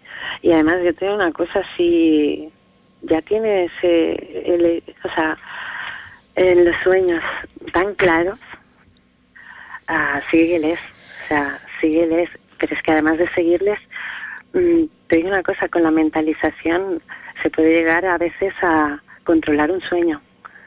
Intenta. Inténtalo, porque mm, al igual que tú tienes ese cariño y esa añoranza y sabes que están ahí para ayudarte, uh, también necesitan un, una motivación tuya, ¿sabes? Y si tú en sueños los tienes ahí, qué mejor sitio para tú intentar mover tu pieza, ¿me entiendes? Ya, lo que pasa es que yo tengo un problemilla con los sueños. Aparte de que sueñe con mis seres queridos o seres desaparecidos en el tiempo y todo lo demás. Negativo. Sueño cosas malas que acaban cumpliéndose y eso es lo que me da un poquito de, no sé, de pudor, ¿no? Y de miedo, el, el pensar si de verdad puedo... La verdad es que no, no entiendo por qué tengo esos sueños negativos y no puedo hacer nada para remediarlos. Mm, ¿Lo has intentado? Pregunto. Bueno, mm, con el más gordo de ellos no te voy a ni contar, por lo menos no, no en el aire. No te lo voy a no te lo voy a contar ahora, porque bueno, mm, vamos, que me digan a mí quién hubiera podido remediar eso. Pero con alguno de ellos eh, he soñado con determinadas cosas que ya, ya habían sucedido. Lo que pasa es que sí he podido ver al artífice de, de lo sucedido. Sí, entonces he incluso llegado a hablar con la Guardia Civil y todo, ¿no? Para... Claro, para Sí, para dar los datos que a mí me aparecían. No me he identificado, evidentemente. Y es la primera vez que lo cuento así delante de todo el mundo, que me da un poco, ya te digo, un poco de corte, pero eh, está clarísimo que son cosas que me están sucediendo. O sea, son cosas que me han sucedido toda la vida y que es verdad que hay momentos de, mi vida en los que me pasa más a menudo. O sea, hay momentos en que estoy muy tranquila, no sueño nada o no lo recuerdo. Y otros en los que son verdaderas pesadillas y verdaderas tragedias. Pero es muy cuando malo. Los sueños estos de, malos, o sea, negativos, ¿cómo estás tú? Sea, en esa, en esa fase de sueño, o sea, ¿cómo estás? ¿Estás mm, pasando una época nerviosa? ¿Estás pasando una época tranquila? ¿Cómo estás? No, no podría decírtelo ahora mismo, porque ha habido un poco de todo. O sea, ha habido momentos en los que estaba, bueno, más o menos tranquila y, y, he tenido ese tipo de sueños, y otros en los que estaba realmente agitada y, y también los he tenido. Pero la verdad, May, es que es muy desagradable soñar una cosa hoy y por la mañana, en, o sea, a mediodía verla en el telediario. Es muy desagradable. Eso sí. Porque dime tú, ah. ¿cómo solucionas eso? ¿Qué es lo que yo digo? Digo, ¿para qué los tengo si no puedo hacer nada? No, no, eh, mm, a ver, solucionar mm, es difícil, pero a ver, mm, puedes intentar evitarlos un poco, un poco, ¿vale? Uh, yo al menos gracias a la mentalización, a ver, yo también he tenido muchas pesadillas de estas y sinceramente duele mucho no poder dar ni una mejilla de ti para solucionar algo, ¿vale? Pero es el hecho de que si, si lo permites, o sea, primero tendrías, o sea, con la mentalización, eh, podrías conseguir salir de esa pesadilla. Y te lo digo porque, a ver, a mí me ha costado mucho, pero lo he conseguido. Y una vez lo consigues eh, tres, cuatro, cinco veces, es como que eso se pausa, ¿vale? Y cuando viene a lo mejor, o, viene o se acerca una mala época, es cuando otra vez vuelve, ¿vale? con la mentalización puedes llegar a salir de esa pesadilla. Es difícil, pero puedes llegar a salir de ella. Cuesta, ya, pero a veces más vale no mirar porque no sabes qué vas a poder hacer y más sabiendo o padeciendo una impotencia de ver que no puedes hacer nada más que verlo antes de ahora. Yo la verdad es que no sé por qué me pasan esas cosas, pero es verdad que me pasan. Ya te contaré en algún momento cosas muy, muy concretas. Sí, de tranquila. bueno, pues nada, por mi parte nada más, May. Muchas gracias por participar aquí con nosotros, por entrar de alguna manera un tanto virtual Sí, no, gracias a Te tenemos presente de todas las maneras. Muchas gracias. Buenas noches. Buenas noches. Bueno, May, no te robamos más tiempo y esperamos que te recuperes. Eh, no sé si tenías alguna cosita más que, comentar. No, bueno, lo que, te, lo que habías dicho tú antes, sí que a partir de la semana que viene vamos a dar bastantes consejos para, para al menos que la gente con cinco minutos pueda poquito a poquito mirar un poco dentro de sí. Perfecto. Nosotros te agradecemos que, nos des estos consejos. Vamos a seguirlos al pie de la letra y como puedes ver, aquí las cosas que parecen pequeñas empiezan a liarse y vamos, vamos sacando tema. Muy bien. De acuerdo. Pues muchas gracias, Mai. Quedamos dentro, te emplazamos aquí dentro de 15 días. Bueno, dentro de una semana al final. Dentro de una semana, perfecto. Entonces, mucho, mucho mejor. Vamos a preparar temas. Los oyentes ya saben que nos pueden contactar a través del, del Facebook, a través de crónicas del más allá, hotmail.com también. Nos pueden dejar todas sus ideas, todas sus consultas y vamos a intentar si dentro de, de, unas semanas, de unos meses, estamos todos muchos más relajados ya mucho más concienciados y somos capaces de tomarnos la vida de otra manera. ¿De acuerdo? Muy bien. Venga, muchísimas gracias, Mai. Muy buenas noches. Muy buenas noches. Hasta luego.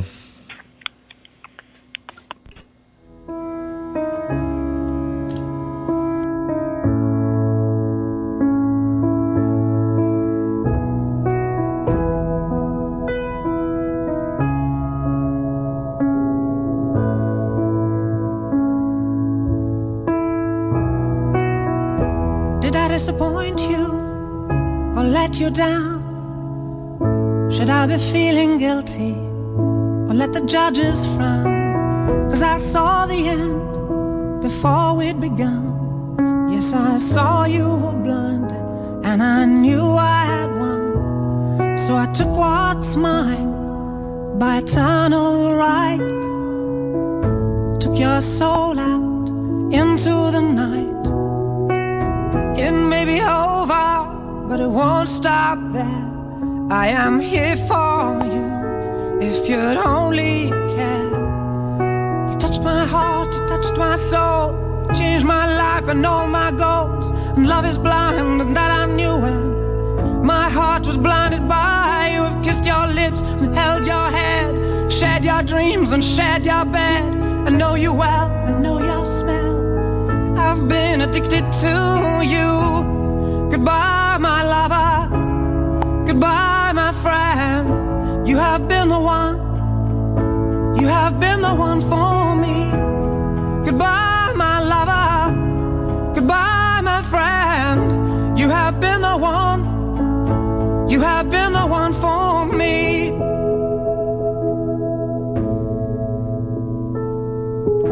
I am a dreamer, and when I wake, Bueno, solo queda despedirnos, eh, todo el equipo de Crónicas del Más Allá. Eh, nos despedimos de todos vosotros un miércoles más, una semana más. Estamos ya a unas semanas de hacer ya un año, el primer aniversario en antena. Os agradecemos mucho que estéis ahí. Sabemos más o menos que nos estáis escuchando, incluso nos han enviado emails desde Chile. O sea que sabemos que estáis ahí. Podéis dejar vuestros mensajes, como hemos dicho ahora con Mai, a través de crónicas del más allá, hotmail.com, a través del Facebook, nos agregáis en Crónicas del Más Allá y ningún problema, lo ponemos todo en antena, lo decimos todo y así nuestros colaboradores tienen un poquito más que, que, comentar. Siempre vamos aprendiendo un poquito más y cada noche somos un poquito, un poquito más en el tema. Pues lo dicho, me despido de todos vosotros. Soy Jordi Muñoz, el que ha estado aquí en antena, María Jesús, Maricruz y todo el equipo técnico que va buscando y va investigando temas. Eh, también Yolanda y también Mai. Muy buenas noches y hasta el próximo miércoles.